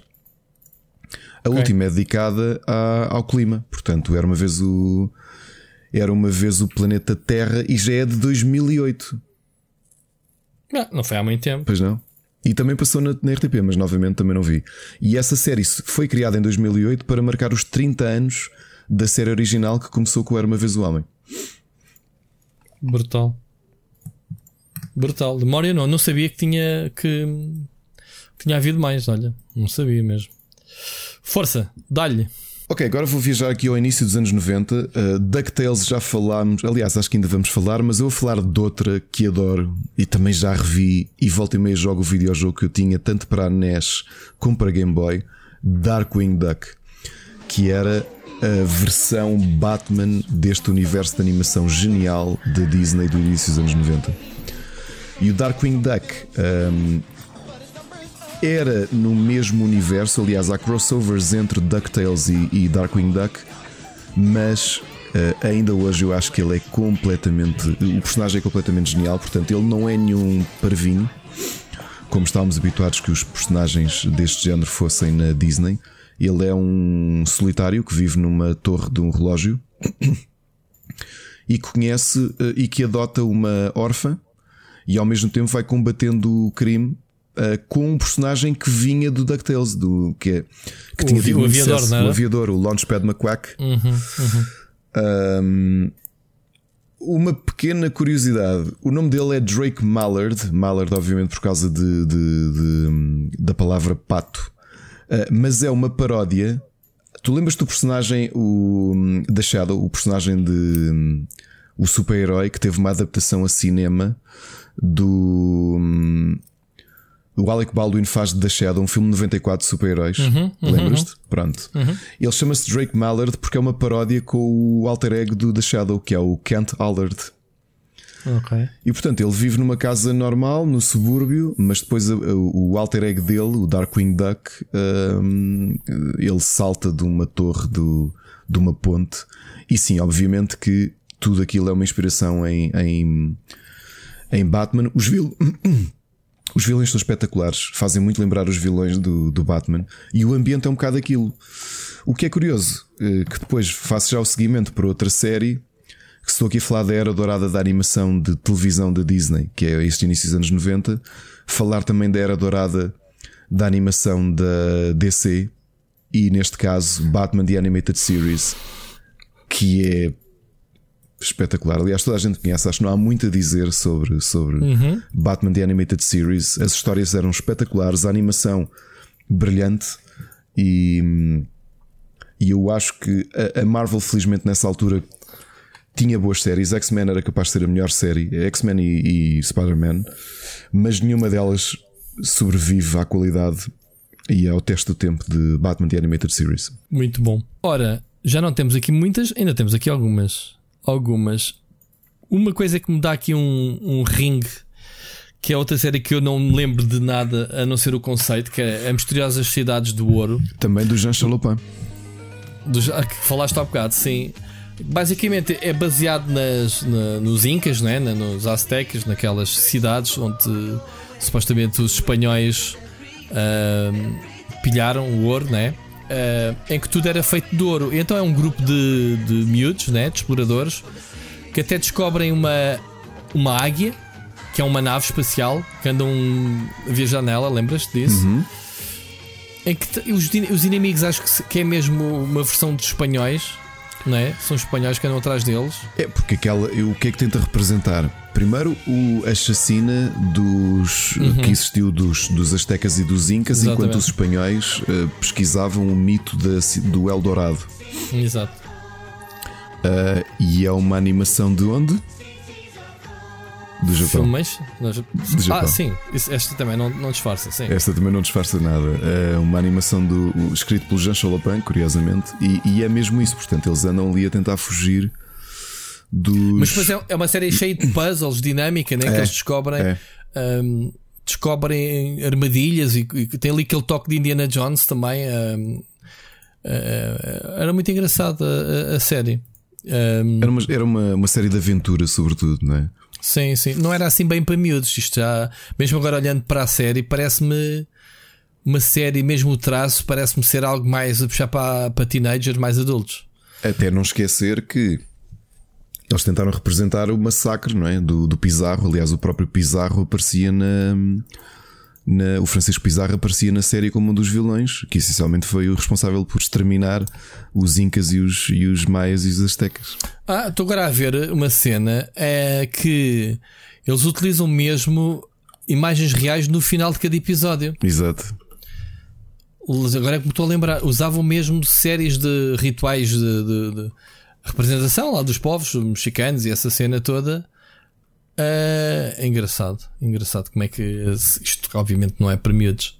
isto não é, não é claramente. Rui, por curiosidade, eu não sabia, estou a ver agora. A série teve uma sequela que estreou em 2012 e eles anunciam como, e agora prepara-te, uma produção franco-belga-portuguesa.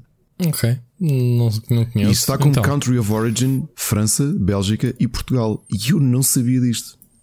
Mas como é que se chama? As Misteriosas Cidades do Ouro, a série de 2012 é a sequela. Ok, olha, more you know. Agora, porquê que isto é feito em Portugal? Mas Isto são quatro temporadas. Sim, sim, quatro temporadas. eh, acabou em 2016. Muito recente. É? Aliás, Rui, relembro-te que tem ligação direta com o videojogo de PC, o Wii U e 3DS. Como é que se chama? Misteriosas cidades do ouro.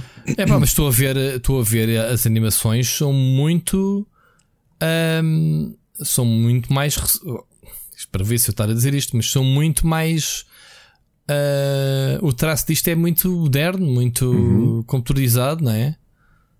Não, não conhecia, sinceramente. Agora, se alguém souber porque é que isto é uma produção portuguesa e, o, e aparece Portugal como país de origem, Brutal. O que é que tens aí mais? Queres falar dos Smurfs? sim, olha, os Smurfs eram daqueles casos em que eu tinha as versões brasileiras. Toda a gente conhece os Smurfs, não é? os, Smurfy. os trunfos. Os trunfos. Os trunfos, como é, qual é o nome, o nome hum, que nós tínhamos cá em Portugal, é herdade dos, dos, dos franceses, mas os, os brasileiros dobravam como Smurfs. Os o papai. Smurfy e o Gar Gargamel. O Gargamel. É, é, é, os Smurfs é muito recente porque tivemos os filmes eh, de live action bastante há dois ou três anos, ou, o que é que foi. Ahm, e isto era engraçado na altura, eram os, os bonecos em PVC, lembras-te? Que eram umas miniaturazinhas. Eh, Aquilo era tipo uma espécie de borracha. eh, que eram feitas na. Como é que ele se chamava? Eu já falei nisto aqui há um tempo. Na empresa do Porto que fazia brinquedos. Fazia. Uh, destes bonecos de plástico que não se mexiam, que eram. eram não se mexiam, eram estáticos. PVC, mano. Aquilo eram estatuetazinhas de plástico. E, É- Aquilo que que- vias no pé deles. No, no pé deles dizia "É fabricado em. Como é que ele se chamava? Teixeira e qualquer coisa?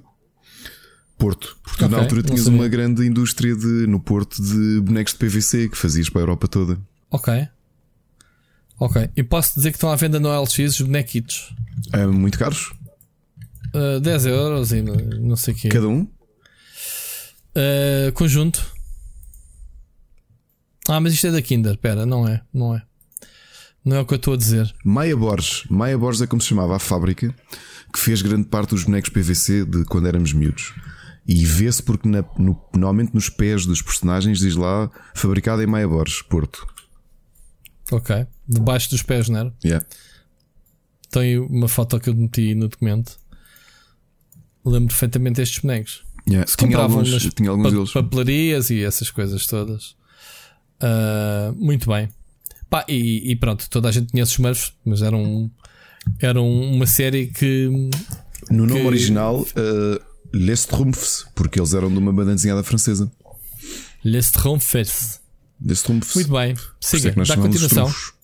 Vamos para a reta final, ainda temos mais umas coisas. Reta final, uh, Hanna-Barbera, eu gosto de muitas séries, adoro Flintstones, adoro Jetsons, adoro, sei lá, hum, Dynamite, adoro mesmo muita coisa, mas talvez a minha série favorita de sempre uh, é capaz de estar ali o Stop the Pigeon, mas depois a sequela que é genial, o Wacky Races. O Wacky Races, olha, eu tenho o board game. Fiz um board game há um tempo com miniaturas. Foi dos últimos jogos que eu joguei com alguém aqui em casa. O Nuno Marcos veio cá. Eu tinha recebido o jogo há muito pouco tempo e joguei aqui com ele e com o meu filho. E a série é muito boa. Olha, essa é outra que eu também estive a rever com o meu filho e aguenta-se até aos dias de hoje. Porque era, era tão criativo. Tu sabias sempre o que é que ia acontecer. O Dick Dastardly ia perder, apesar de tu olhares e pensares se ele tivesse simplesmente a conduzir, ele ganhava. Só que ele queria sempre prejudicar os outros e acabava por, por entalar. Com o seu, com o seu cão Motley. O Matley, sim.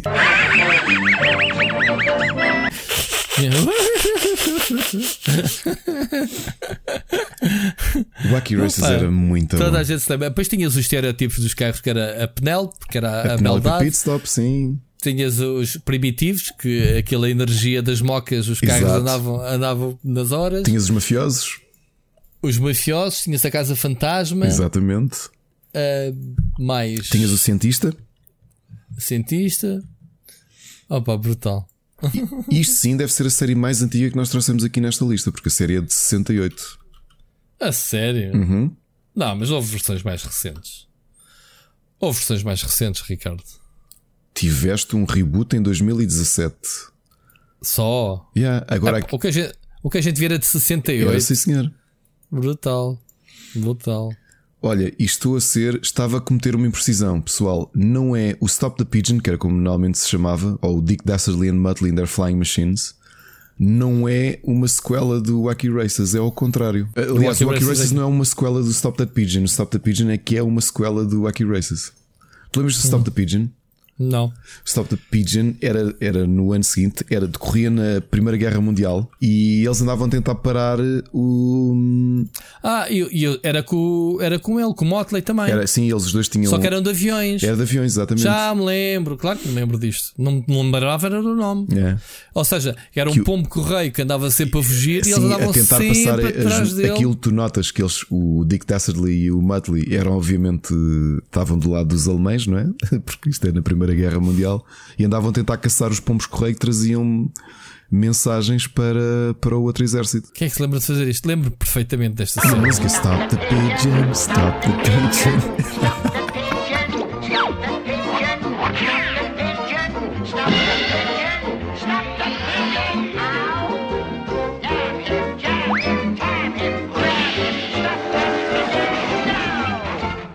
Brutal. E o, o Pigeon era super inteligente Pois e rápido. era, ninguém apanhava era. o gajo, esquece lá isso.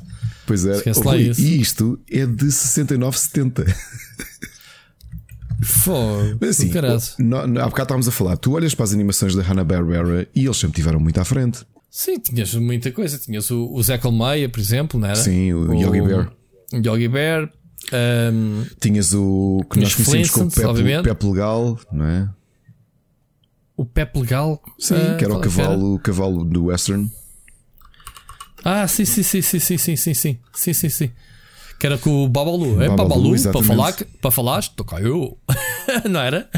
É em inglês. Alta, em- Não, era assim, alta aí, Babalu, para pensar, estou cá eu. o, o engraçado é como nós conhecemos os nomes em português e os nomes originais, porque o nome original do Pepe Legal é o Quick Draw McGraw. Oh meu Deus. Mas nós ficámos com Pepe Legal porque foi o nome que os espanhóis deram na tradução. Alta aí, Babalu, Olha, pensar. e sabes de quem é que é o, o, o Pepe Legal? Deve ser bem antigo, não? 59. 59? Yeah. Portanto, tu vê o quão à frente estava Hanna-Barbera como séries de. com as suas séries de animação. Portanto, portanto Ricardo, quando, quando coisa, alta aí, Babalu, para pensar, estou cá eu. Opa, brutal. Quem Por exemplo, os? Jetsons, sabes que ano é que eram? 62, não é brincadeira. Mas a gente papava essas cenas como eh, não envelheciam. Não. Por isso é que eu estava-te a dizer, tipo. Brutal. E depois também tinhas o. Tinhas a Ana, Ana Barbera, mas também tinhas a. hum, E já agora, Top Cat, 61. Como é que chamava Top Ai, Cat em Top português? Cat. A Manda Chuva. Manda chuva, é isso, isso, isso. isso. Manda Chuva. Então e a Tartaruga Touché? Ah, Que era um mosqueteiro, que tinha um cão, um amicão. eu acho que era Tartaruga Touché. Tartaruga Touché mesmo, era o nome, era Tartaruga Touché. Pois. 62. Então e a, a formiga atómica? Então, era o Atoman. Atom, Atoman, Atoman. 65. Pá, Eu lembro lá. perfeitamente da também. E agora estamos aqui a fazer eh, uma, uma viagem eh, que não estava listada, mas a gente Não, conhece não, as não. cenas, é brutal, meu. Mas mesmo Ah, Flintstones. ah, a- ah, olha, era assim, era assim. Up and Atom, Atoman. Vá, Flintstones eu continuo a achar que era muito original e estreou em 1960, Rui. 1960 é. é qualquer coisa. Brutal. Olha, como é que se chamava em português o Huckleberry Hound? Que era aquele cão cinzento com um chapelinho de. hum, É este aqui. Com um chapelinho de, hum, de palha. Vou por aqui a imagem. Não me como é que ele se chama em português. Mostra-me. Está aí, está aí no nosso, no nosso documento. Ah, já sei. Ah, não me lembro em português. É porque essencialmente nós vimos tudo o que existia. Scooby-Doo, tu viste tudo o que havia de Hanna-Barbera em português. Sim, Tudo. claro que sim. O Ana Barbera é capaz de ser das coisas mais famosas, ah, além da Disney, que existia. É esse do. Da. Ai, caraças. Mary Melodies. Dos Looney Tunes. Sim, Mary Melodies. Ahm, tinhas Bugs o. Bunny, Daffy Duck. o Pica- o Woody Woodpecker. Woody. Woodpecker. Ahm, Woody Woodpecker era Mary Melodies. Agora estou na dúvida se era ou não. Woody Woodpecker. Não era. Ou Que era. muitas vezes faço aí o. Ou era. Agora estou na dúvida se era ou não. Woodpecker, man, brutal. Espera aí que a gente estou aqui. É Universal Pictures, uh, Walter Lance, não diz nada. 1940. Vai buscar. Como é que é possível estes desenhos animados serem de- de- dos anos 40, meu? Como a Betty Boop. A Betty Boop também te chegou a dar cá em Portugal e tu olhas para a animação e aquilo Betty Boop era aqui antes. Era, era Betty Boop, era pidu. Uh. Fuck. Mas isto que tropeçámos na, na- no tempo antes de. Antes de. Isto não era suposto a gente fugir eh, para aqui, a gente foge para Olha, Rui, caralho. por curiosidade, Betty Boop, o primeiro filme, 1930. Pronto, mas a personagem também nasce daí, de- de- dos anos 20, 30, da- dessa época. pronto, do, do, do, do- Como é que se chama-se? Da, No quê? dos espetáculos da, da Broadway, não é? Sim, e, e depois nasce o Cuphead por causa disso. Uhum. Inspirado nessa, nessa onda. Tão bom. Vamos, vamos aqui à Olha, nossa lista outra vez? Vamos, Senão- vamos, brutal, mas agora fizeste-me viajar por coisas que. Lá está, a reativar as memórias, meu. Uma pessoa não se lembra. Mas Mary Melodies lembraste bem, até porque eu esqueci-me de duas. Falei deles ontem, os Tiny Toons e os Animaniacs, que eram duas grandes séries da. eh, os Animan... As duas séries produzidas pelo Steven Spielberg. Eles até gozavam com isso na própria série. Os Tiny Toons eram os filhos ou sobrinhos do, do Bugs Bunny e afins. Uhum. E depois os Animaniacs, Animaniacs que eram três irmãos doidos que tinham ficado fechados na célebre eh, Torre da Água da Warner Brothers, que eram os irmãos Warner. Aham. O- Eles explicam, a, a ideia daquilo é a, série, o- a empresa chama-se Warner Brothers por causa deles os três. Só que eles eram tão deslocados que tiveram de fechá-los na Torre da Água, aquela que se vê sempre no- Sim, nos sim, sim. estúdios. Clássico. yeah. Até que alguém os acorda e eles pronto, só fazem porcaria. E depois tinha o Peaky and the Brain também lá pelo meio. Eh, fase dourada, eu, eu continuo a achar que ali os anos 80 foram bons, tiveram séries emblemáticas, mas a primeira metade dos anos 90 tiveram coisas mesmo muito criativas. Brutal. Pá, lá está o Bugs Bunny, isso é intemporal. A pessoa vê, vê, vê as cenas. Então, se fôssemos para os Looney Tunes, vais ao Coyote, mais o, o, o Papa Léguas, fogo. Bip, bip. Lembras-te? Sim. O, o- como é que era? Lone Runner? Lone Ah, sim. Era, não? Era. E o Wiley Coyote. Brutal. Siga. Siga. Mais coisas. Tens aí DuckTales já falámos, né? Uhum. Ah, o o He-Man, vamos, temos que falar nisso. A gente fala todos os dias, ainda ontem falámos no podcast, mas temos que picar aqui o ponto. Ou faz copy-paste do que disseste ontem. É, se calhar, olha, pessoal, referência, vão ouvir o episódio de, de falarmos de He-Man e Masters of the Universe e She-Ra and the Princess of que, Power. que, vai estar, que vai estar aí na berra outra vez, portanto, é uma Sim, cena exato. que vamos. Ah, os Tartarugas Ninja também te bateram, foi na, na Muito, juventude. Muito, muito, muito, muito. Pá, O muito que, é- o mesmo. que é que tu achavas piada às tartarugas? Era o estilo cool delas? eh, Era serem o ninjas, humor, não era? era serem sim, o humor, o fato de serem ninjas. eh, isto, é, isto é o episódio das revelações. Eu revelei que o meu primeiro diário era da. da hum, Moranguinho. O meu peluche de sempre com quem eu dormia era uma tartaruga ninja castanha sacada daquelas máquinas de garra. Foi a minha tia Hum. Nova de Mil Fontes que tirou. E, e foi o meu companheiro de, de- Onde é que nasceu primeiro? Foi nos desenhos animados? foi na banda desenhada. desenhada, E a banda banda desenhada é desenhada. muito diferente. É uma banda desenhada a preto e branco do Kevin Eastman e do Peter Laird, hum, mais violenta e que uma curiosidade. As primeiras vinhetas do, do- das Tartarugas Ninja são uma paródia que os dois fizeram. E agora reparem, eles sem quebrar copyright, vou-vos fazer uma viagem e vocês vão. Isto vai ser o momento da More You Know, acho eu, para algumas pessoas. Na primeira revista de Daredevil de 63, o jovem Matt Murdock é ia sendo atropelado por uma carrinha com uns químicos. Eh, Químicos que depois derramam para o esgoto. E ele Uhum. apanha parte daqueles químicos, fica cego e ganha as habilidades sobrenaturais que permitem eventualmente vir a ser o Daredevil, verdade? Exatamente. As Tartarugas Ninja, a primeira, a primeira vinheta é da visão de dentro do esgoto. Eles nunca Uhum. dizem isso, é só sugerido que aquela carrinha que ia atropelando um rapaz, o, o químico vinha era o, o mutagénio, o mutagen, que depois transforma o Amato Yoshi no Splinter e Uhum. aquelas quatro tartarugas que caíram para o esgoto no- nos personagens que nós conhecemos. Portanto, Tartarugas Ninja, para quem não sabia, nasce como uma espécie de spin-off não oficial de Daredevil. Memória não, não fazia ideia. É brutal, brutal mesmo.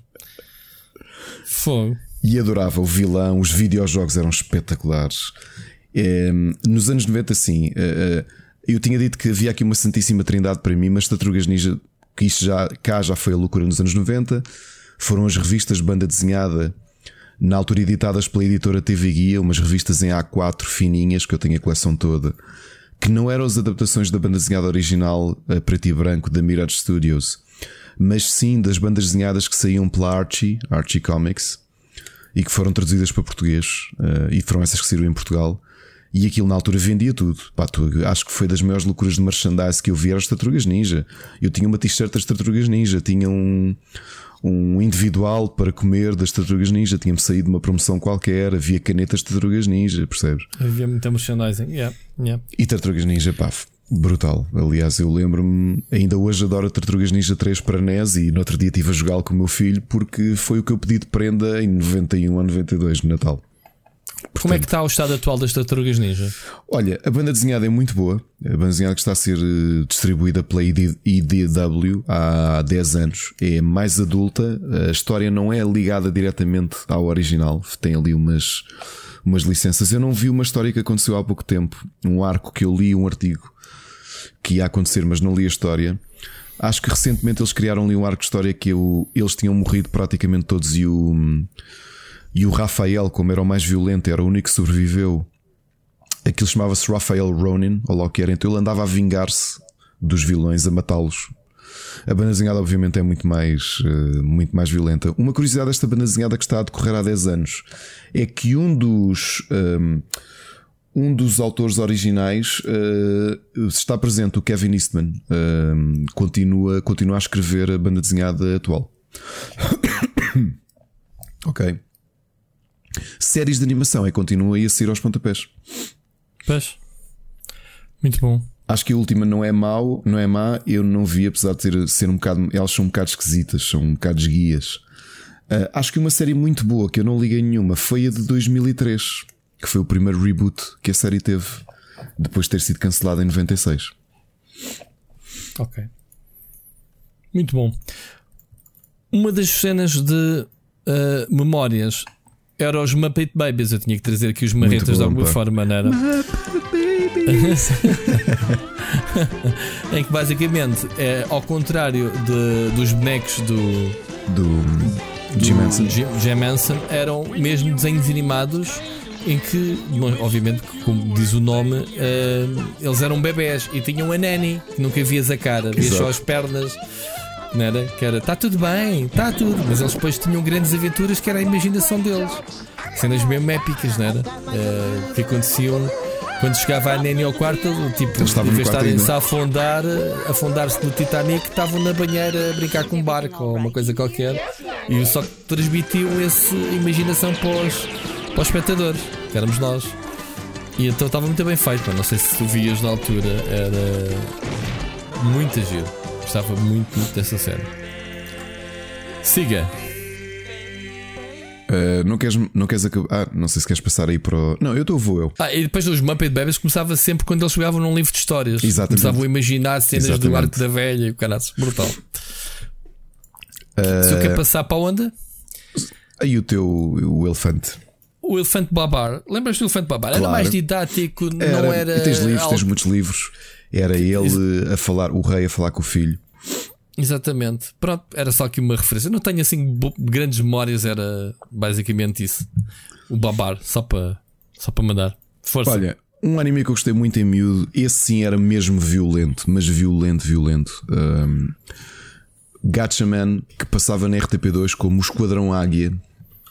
Para quem não sabe, é uma grande série da Tatsunoko, em que eram cinco heróis uh, com calças à boca de sino, que depois andavam vestidos de aves. E é uma série mesmo violenta, fartava-se de morrer gente. Os vilões disparavam químicos que matavam populações inteiras e eles andavam na sua, na sua nave uh, a tentar salvar o, o mundo. Portanto, isto, isto começa em 72 como Science Ninja Team Gatchaman, uh, mas acabou por ser traduzido para o. Para o Ocidente, como Battle of Planets, é assim que muita gente conhece, uh, como Battle of Planets. Curiosamente, no caso português, a RTP traduziu como Esquadrão Águia.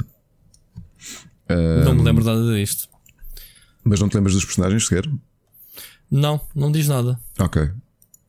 O que, é que eu, o que é que eu sinto? A minha paixão por eh, Super Sentai é, vem do, de- da admiração que eu tinha por hum, aqui pelo Gatchaman. E obviamente que o Gatchaman acabou por ser também uma inspiração para os próprios Super Sentai, porque não foi a primeira série de Super Sentai que eu vi, mas não se esqueçam que a França e a Itália eram as grandes portas de entrada de tudo o que era anime para o Ocidente. Por isso é que, por exemplo, a nossa, o nosso o nosso Saint Seiya era traduzido como eh, Cavaleiros do Zodíaco porque era hum, baseado na versão francesa. Por isso é que a música, em vez de termos a brutal original, que era uma guitarrada hard rock, hum, tínhamos a versão Chevalier des Zodiac, eh, assim como o Dragon Ball, o que nós tínhamos era a versão a versão francesa. E aqui aconteceu, acho que foi pelo neste caso até nem foram os franceses, foram os ingleses que trouxeram eh, para o Ocidente o Gatchaman. Ah, e então estava a dizer, Super Sentai veio também através dos franceses. O primeiro Super Sentai que passou em Portugal foi Turbo Rangers e depois foi Jetman, que até hoje é a minha série, a série favorita de, de Super Sentai. E eu acho que gosto tanto deles porque é o mais inspirado em Gatchaman, porque eles também andam vestidos de aves. E portanto acho que o, o Siri eu sei que está a ouvir Gatchaman e já está a salivar porque acho que ele também é fã. E como é que é possível não ser fã de Gatchaman? Uh, continuando aqui nesta onda de animes que passaram cá, mas que as malta não sabia que eram animes. O primeiro, Saber Rider and the Star Sheriffs, que também é daqueles que tem uma música que toda a gente se lembra. Saber Rider and the Star Sheriffs. Isto, os, os chicotes faziam parte das bandas sonoras das nossas músicas favoritas. Dava-no agora a escolha da Vera Roquete. Uma, uma curiosidade que eu estive no outro dia a explicar ao, ao Mocas e ele não sabia. A série não é daquelas cocriações hum, ocidentais. É mesmo um anime puro e duro chamado Star Musketeer Bismarck. E para quem se lembra de Saber Rider, eles eh, tinham eram três personagens: o Saber Rider, o Richard Lancelot, que era o vestido preto e que tinha um cavalo mecânico, o Fireball Hikari, que era o condutor, o piloto de, de corridas, que tinha aquele carro vermelho e que tinha uma roupa vermelha e a bandeira do Japão no braço, e o E Colt- mexicano. e o americano Colt Wilcox que tinha uma nave e ele tinha, tinha chapéu, era o que tinha azul e depois tinha a bandeira dos Estados Unidos no braço. E depois a April, ah, o Saber Rider tinha o logotipo da, da- do Reino Unido e depois a April que os acompanhava, que pilotava e às vezes também aparecia com, com uma, uma armadura. Para além da nave gigante, o Ramrod, que se transformava num, num mecha. Uma curiosidade: a versão que todos nós conhecemos de Saber Rider and the Star Sher- Sheriffs, obviamente que o que dava a entender é que o, quem é o protagonista? O Saber Rider. Mas isso só aconteceu na versão ocidental, porque a série original Star Musketeer Bismarck, e olha que eu no outro dia fiz o exercício de rever a série com esta noção, o protagonista não é o inglês, é o japonês, o, o piloto de fórmula de, de- de corridas. Hum. E quando tu vês a série tendo esta noção, tu notas que uma coisa básica, no genérico, quem está no centro da imagem é o japonês, não é o Saber Rider. O Saber Rider é um mais um da equipa. Mas o que é que eles fizeram? Quando transformaram Star Musketeer Bismarck em Saber Rider and Star Sheriffs, deram uma perspectiva ocidental. Portanto, o herói, o protagonista, tinha que ser o personagem do Reino Unido, que era o cavaleiro, que tinha o robô, percebes? O robô, o cavaleiro robô. Mas quando tu vês isto com esta noção, notas que os argumentos estão todos feitos para o principal ser o japonês e tu em miúdo não vês isso, não consegues perceber. Porque a história está a ser contada até o narrador é o Saber Rider na versão Ok. inglesa. E isto é brutal. Foi daqueles casos em que mudaram o enredo, a animação não dava para fazer grande coisa, cortaram algumas coisas, fizeram corte e cola para tentar vender a ideia de que ahm, de que o principal era o, o Saber Rider quando não era. É espetacular. É uma grande série de animação, adoro. É daquelas que sobreviveu facilmente o, o teste do tempo. Continuando aqui, já estamos mesmo no fim. Biker Mice from Mars foi uma loucura que eu tive a seguir Certo. ao às Tartarugas Ninja. Ainda apanhei bastante, certo.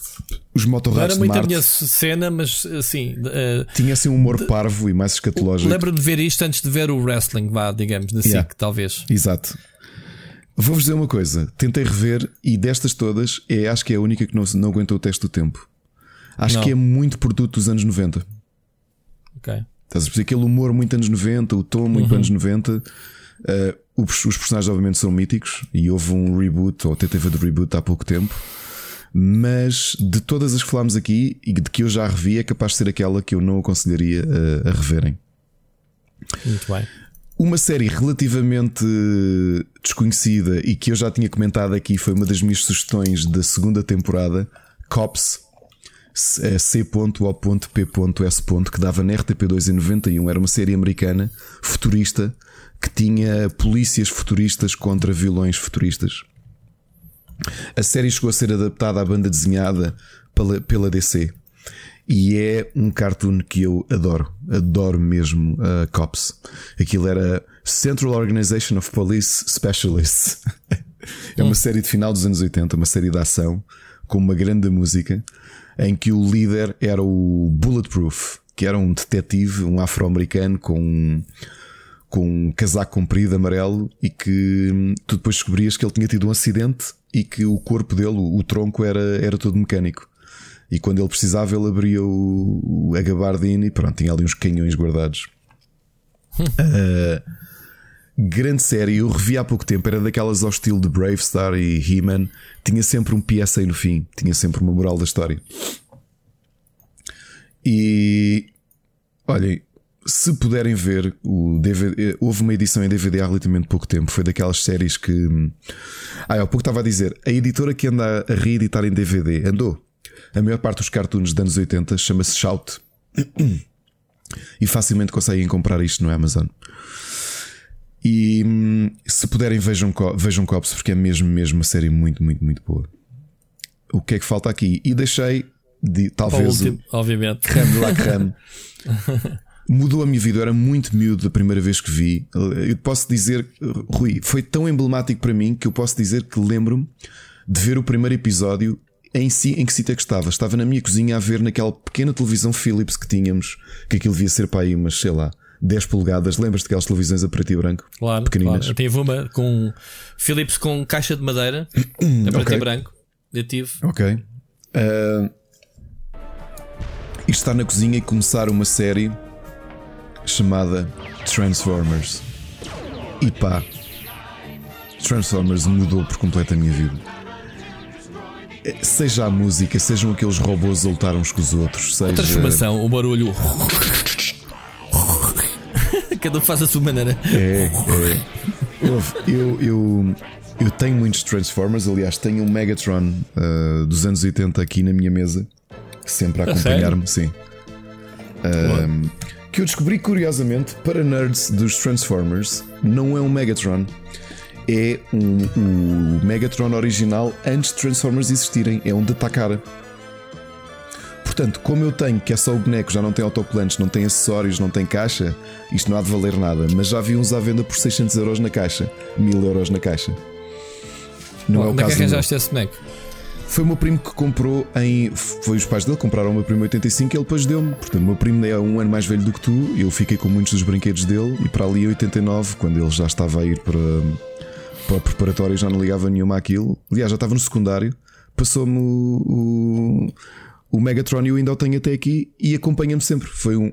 Tenho o hábito de. hum, As minhas secretárias, a secretária que eu tive em casa do meu avô, eu tinha sempre o Megatron ao pé de mim. E neste momento está, olha, vou, vou montá-lo.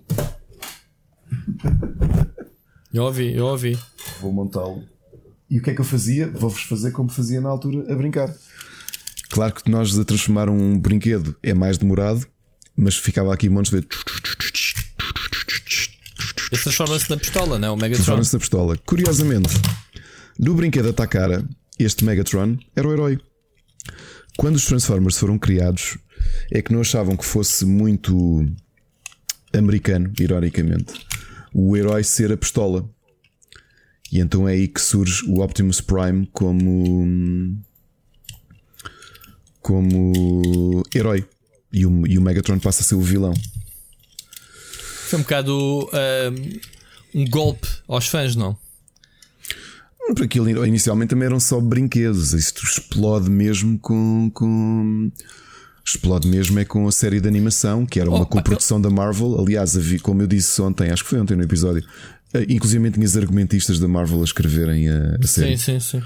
É, eu lembro-me, eu lembro-me de depois houve os spin-offs, não era? Ou as continuações, os, os dinossauros, não era? Ahm, Os Dinobots, sim. Os Dinobots Dino- fizeram Dino- parte da- da, Dinobots. primeira temporada. Acho que foi para aí no décimo episódio que eles surgem. Mas, por Muito bem. exemplo, os, os bonecos originais que dão origem ao, ao- aos Transformers como os conhecemos é uma linha de brinquedos da Takara chamada Diaclone, que é exatamente o que eu tenho. Este meu Megatron ainda é um Diaclone. Que o meu primo comprou, acho que até foi na feira do relógio. A minha tia comprou a caixa. Eu lembro dele. Isto tinha inclusivamente a mira e tinha o, o silenciador. Eu não tenho nada, só tenho mesmo o robô. Isto disparava umas pecinhas de umas balas laranjas. A perna já não se aguenta há muito tempo, está sempre a cair, que é um dos dos, um, dos punhos da, da, da pistola. Estás-me a ouvir? Estás a ouvir o boneco? Estou a ver, perfeitamente. é verdade, estou a brincar com o meu Megatron. Estás, estás a brincar com o teu Megatron, pronto, brinca. Brinca. Pronto, e é assim, malta, que acabamos este episódio especial ah, com o Ricardo a brincar com, com a sua pistola. Eu com acho que seu foi foto no Patreon Com o seu Transformer. Com o seu Ou no Transformer, Twitter, mete. no Twitter mete, do, do Split Chicken. Mete, mete a tua pistola, se quiseres, na net. tu brincas com a pistola, com, o- com o teu Transformer. Eu no chão. Sabes, sabes que eu também tenho um Transformer. Qual? Pila. Oh, God, a sério. God, eu não acredito que disseste isso. Ah, Transforma-se. Pronto, foi só para acabar aqui. Já ninguém está a ouvir esta hora, não te preocupes. Isto, e repara que isto é um episódio extra e já chegámos às duas horas do episódio. Ah, Por isso mesmo, ninguém, ninguém está a ouvir esta hora, já o pessoal Olha, já assistiu. que aquele meu amigo tem, eu tenho um amigo que tem a tua idade, acho que ainda é solteiro, mas ele coleciona, coleciona hum, uh, Transformers de brinquedos mesmo e é completamente fã Certo. de Transformers. Certo, Ele há uns anos teve assim uma sorte, entrou numa loja antiga em Moscavide, daquelas papelaria que vendiam brinquedos também. Pá, e espreita e nota que atrás de uns dossiês estavam umas caixas de brinquedo, pediu para ver, eram Transformers G1 uh, na caixa, não chegaram a ser vendidos. Day One? Uh, Generation 1, portanto, aqueles primeiros de todos. E já estava aquilo que a caixa amarela, pá, e não. Não, porque estava protegido pelos dossiês que estavam à frente. Ele manteve aquilo lá sempre. Não foi Foda. ele, ele entrou num- numa papelaria para comprar uma coisa e Sim, viu. mas o homem da papelaria Exato. manteve. Olha, quanto é que quer que por aquilo? É, amigo, isso já está aí por aí uns 20 anos. Isso, pá, mas quanto é que quer? E comprou-lhe aquilo. Estava lá o preço em escudos, provavelmente. Exato, exato, exato. oh meu Deus. Muito bem, Ricardo. Olha, fizemos aqui umas boas viagens. uh, para além da lista, uh, outras coisas que foram surgindo. Um, Epá, e se lembrarem este- de séries que nós não falámos aqui, eu sei que alguns vão dizer Voltron. Sim, eu também sou grande fã de Voltron, obviamente. E, e Gundam, que eu acho que não chegou a passar em Portugal, mas pronto. Mas claro, também é uma série emblemática. Ou mesmo Battleship Yamato, que nós já falámos no. Falámos no Split Chicken, por isso é que eu não trouxe, que é conhecido no Ocidente E como há, Star e há de haver mais que a gente não se lembra, que vai, vai se lembrando. Uh, pá, há sempre, Avisem. há sempre qualquer coisa. Uh, digam, digam, uh, comentem, partilhem, partilhem uh, o Patreon, que é para, para, para chegar a mais gente este episódio especial, entretanto. Uh, e espero que vocês tenham gostado. Quer dizer, este é um, é um episódio que já tínhamos aqui pensado há algumas semanas, só agora é que conseguimos gravar. Já sabíamos que ia dar uh, pano para manga, portanto, este episódio está grande, com duas horas, mas não é suposto estes episódios serem tão grandes. É, é como calha, pronto, go with the flow, Ricardo. Uh, esta semana Como gravamos sempre. 6 horas de podcast, ó, somados os dois episódios. Sim, em 24 horas foram 6 das, 24, das últimas 24 horas, 6 delas foram passadas a gravar contigo, mais o tempo gravar extra, podcast. mais o tempo viste? que não estamos mesmo a gravar. Portanto, E ninguém, e ninguém nos paga por isso. Ah, espera, desculpa. Ah, agora pago, Este agora pago, agora pago. Este episódio paga-nos. Muito bem. Espero que tenham gostado. Então, é importante que digam nos comentários também sugestões futuras, porque, eh, como a gente disse, os episódios extra podem ser um bocadinho tudo. Até pode ser um episódio de 5 minutos de uma cover do Ricardo que prometeu. Portanto, Exato. há de ser sempre qualquer coisa extra, eh, extraordinário, digamos assim, que vocês não vão encontrar no podcast normal ou em qualquer outra das nossas redes de, de, de network Split Chicken. Um, e é isso. Obrigado a todos e vemos, Ricardo, ouvimos? Ouvimos, Ouvimos para a semana na nossa É, ouvimos. season final. É, não se É esqueçam a nossa disso. season final. Eu não sei quando é que este episódio sai. Estamos aqui a prometer antes da season final. Isto vai dar trabalho a editar. Se a gente vai fazer como quer fazer, não é? Talvez. Vamos ver. Vamos ver, vamos ver. Ricardo, um grande abraço. Até à Abraço. próxima.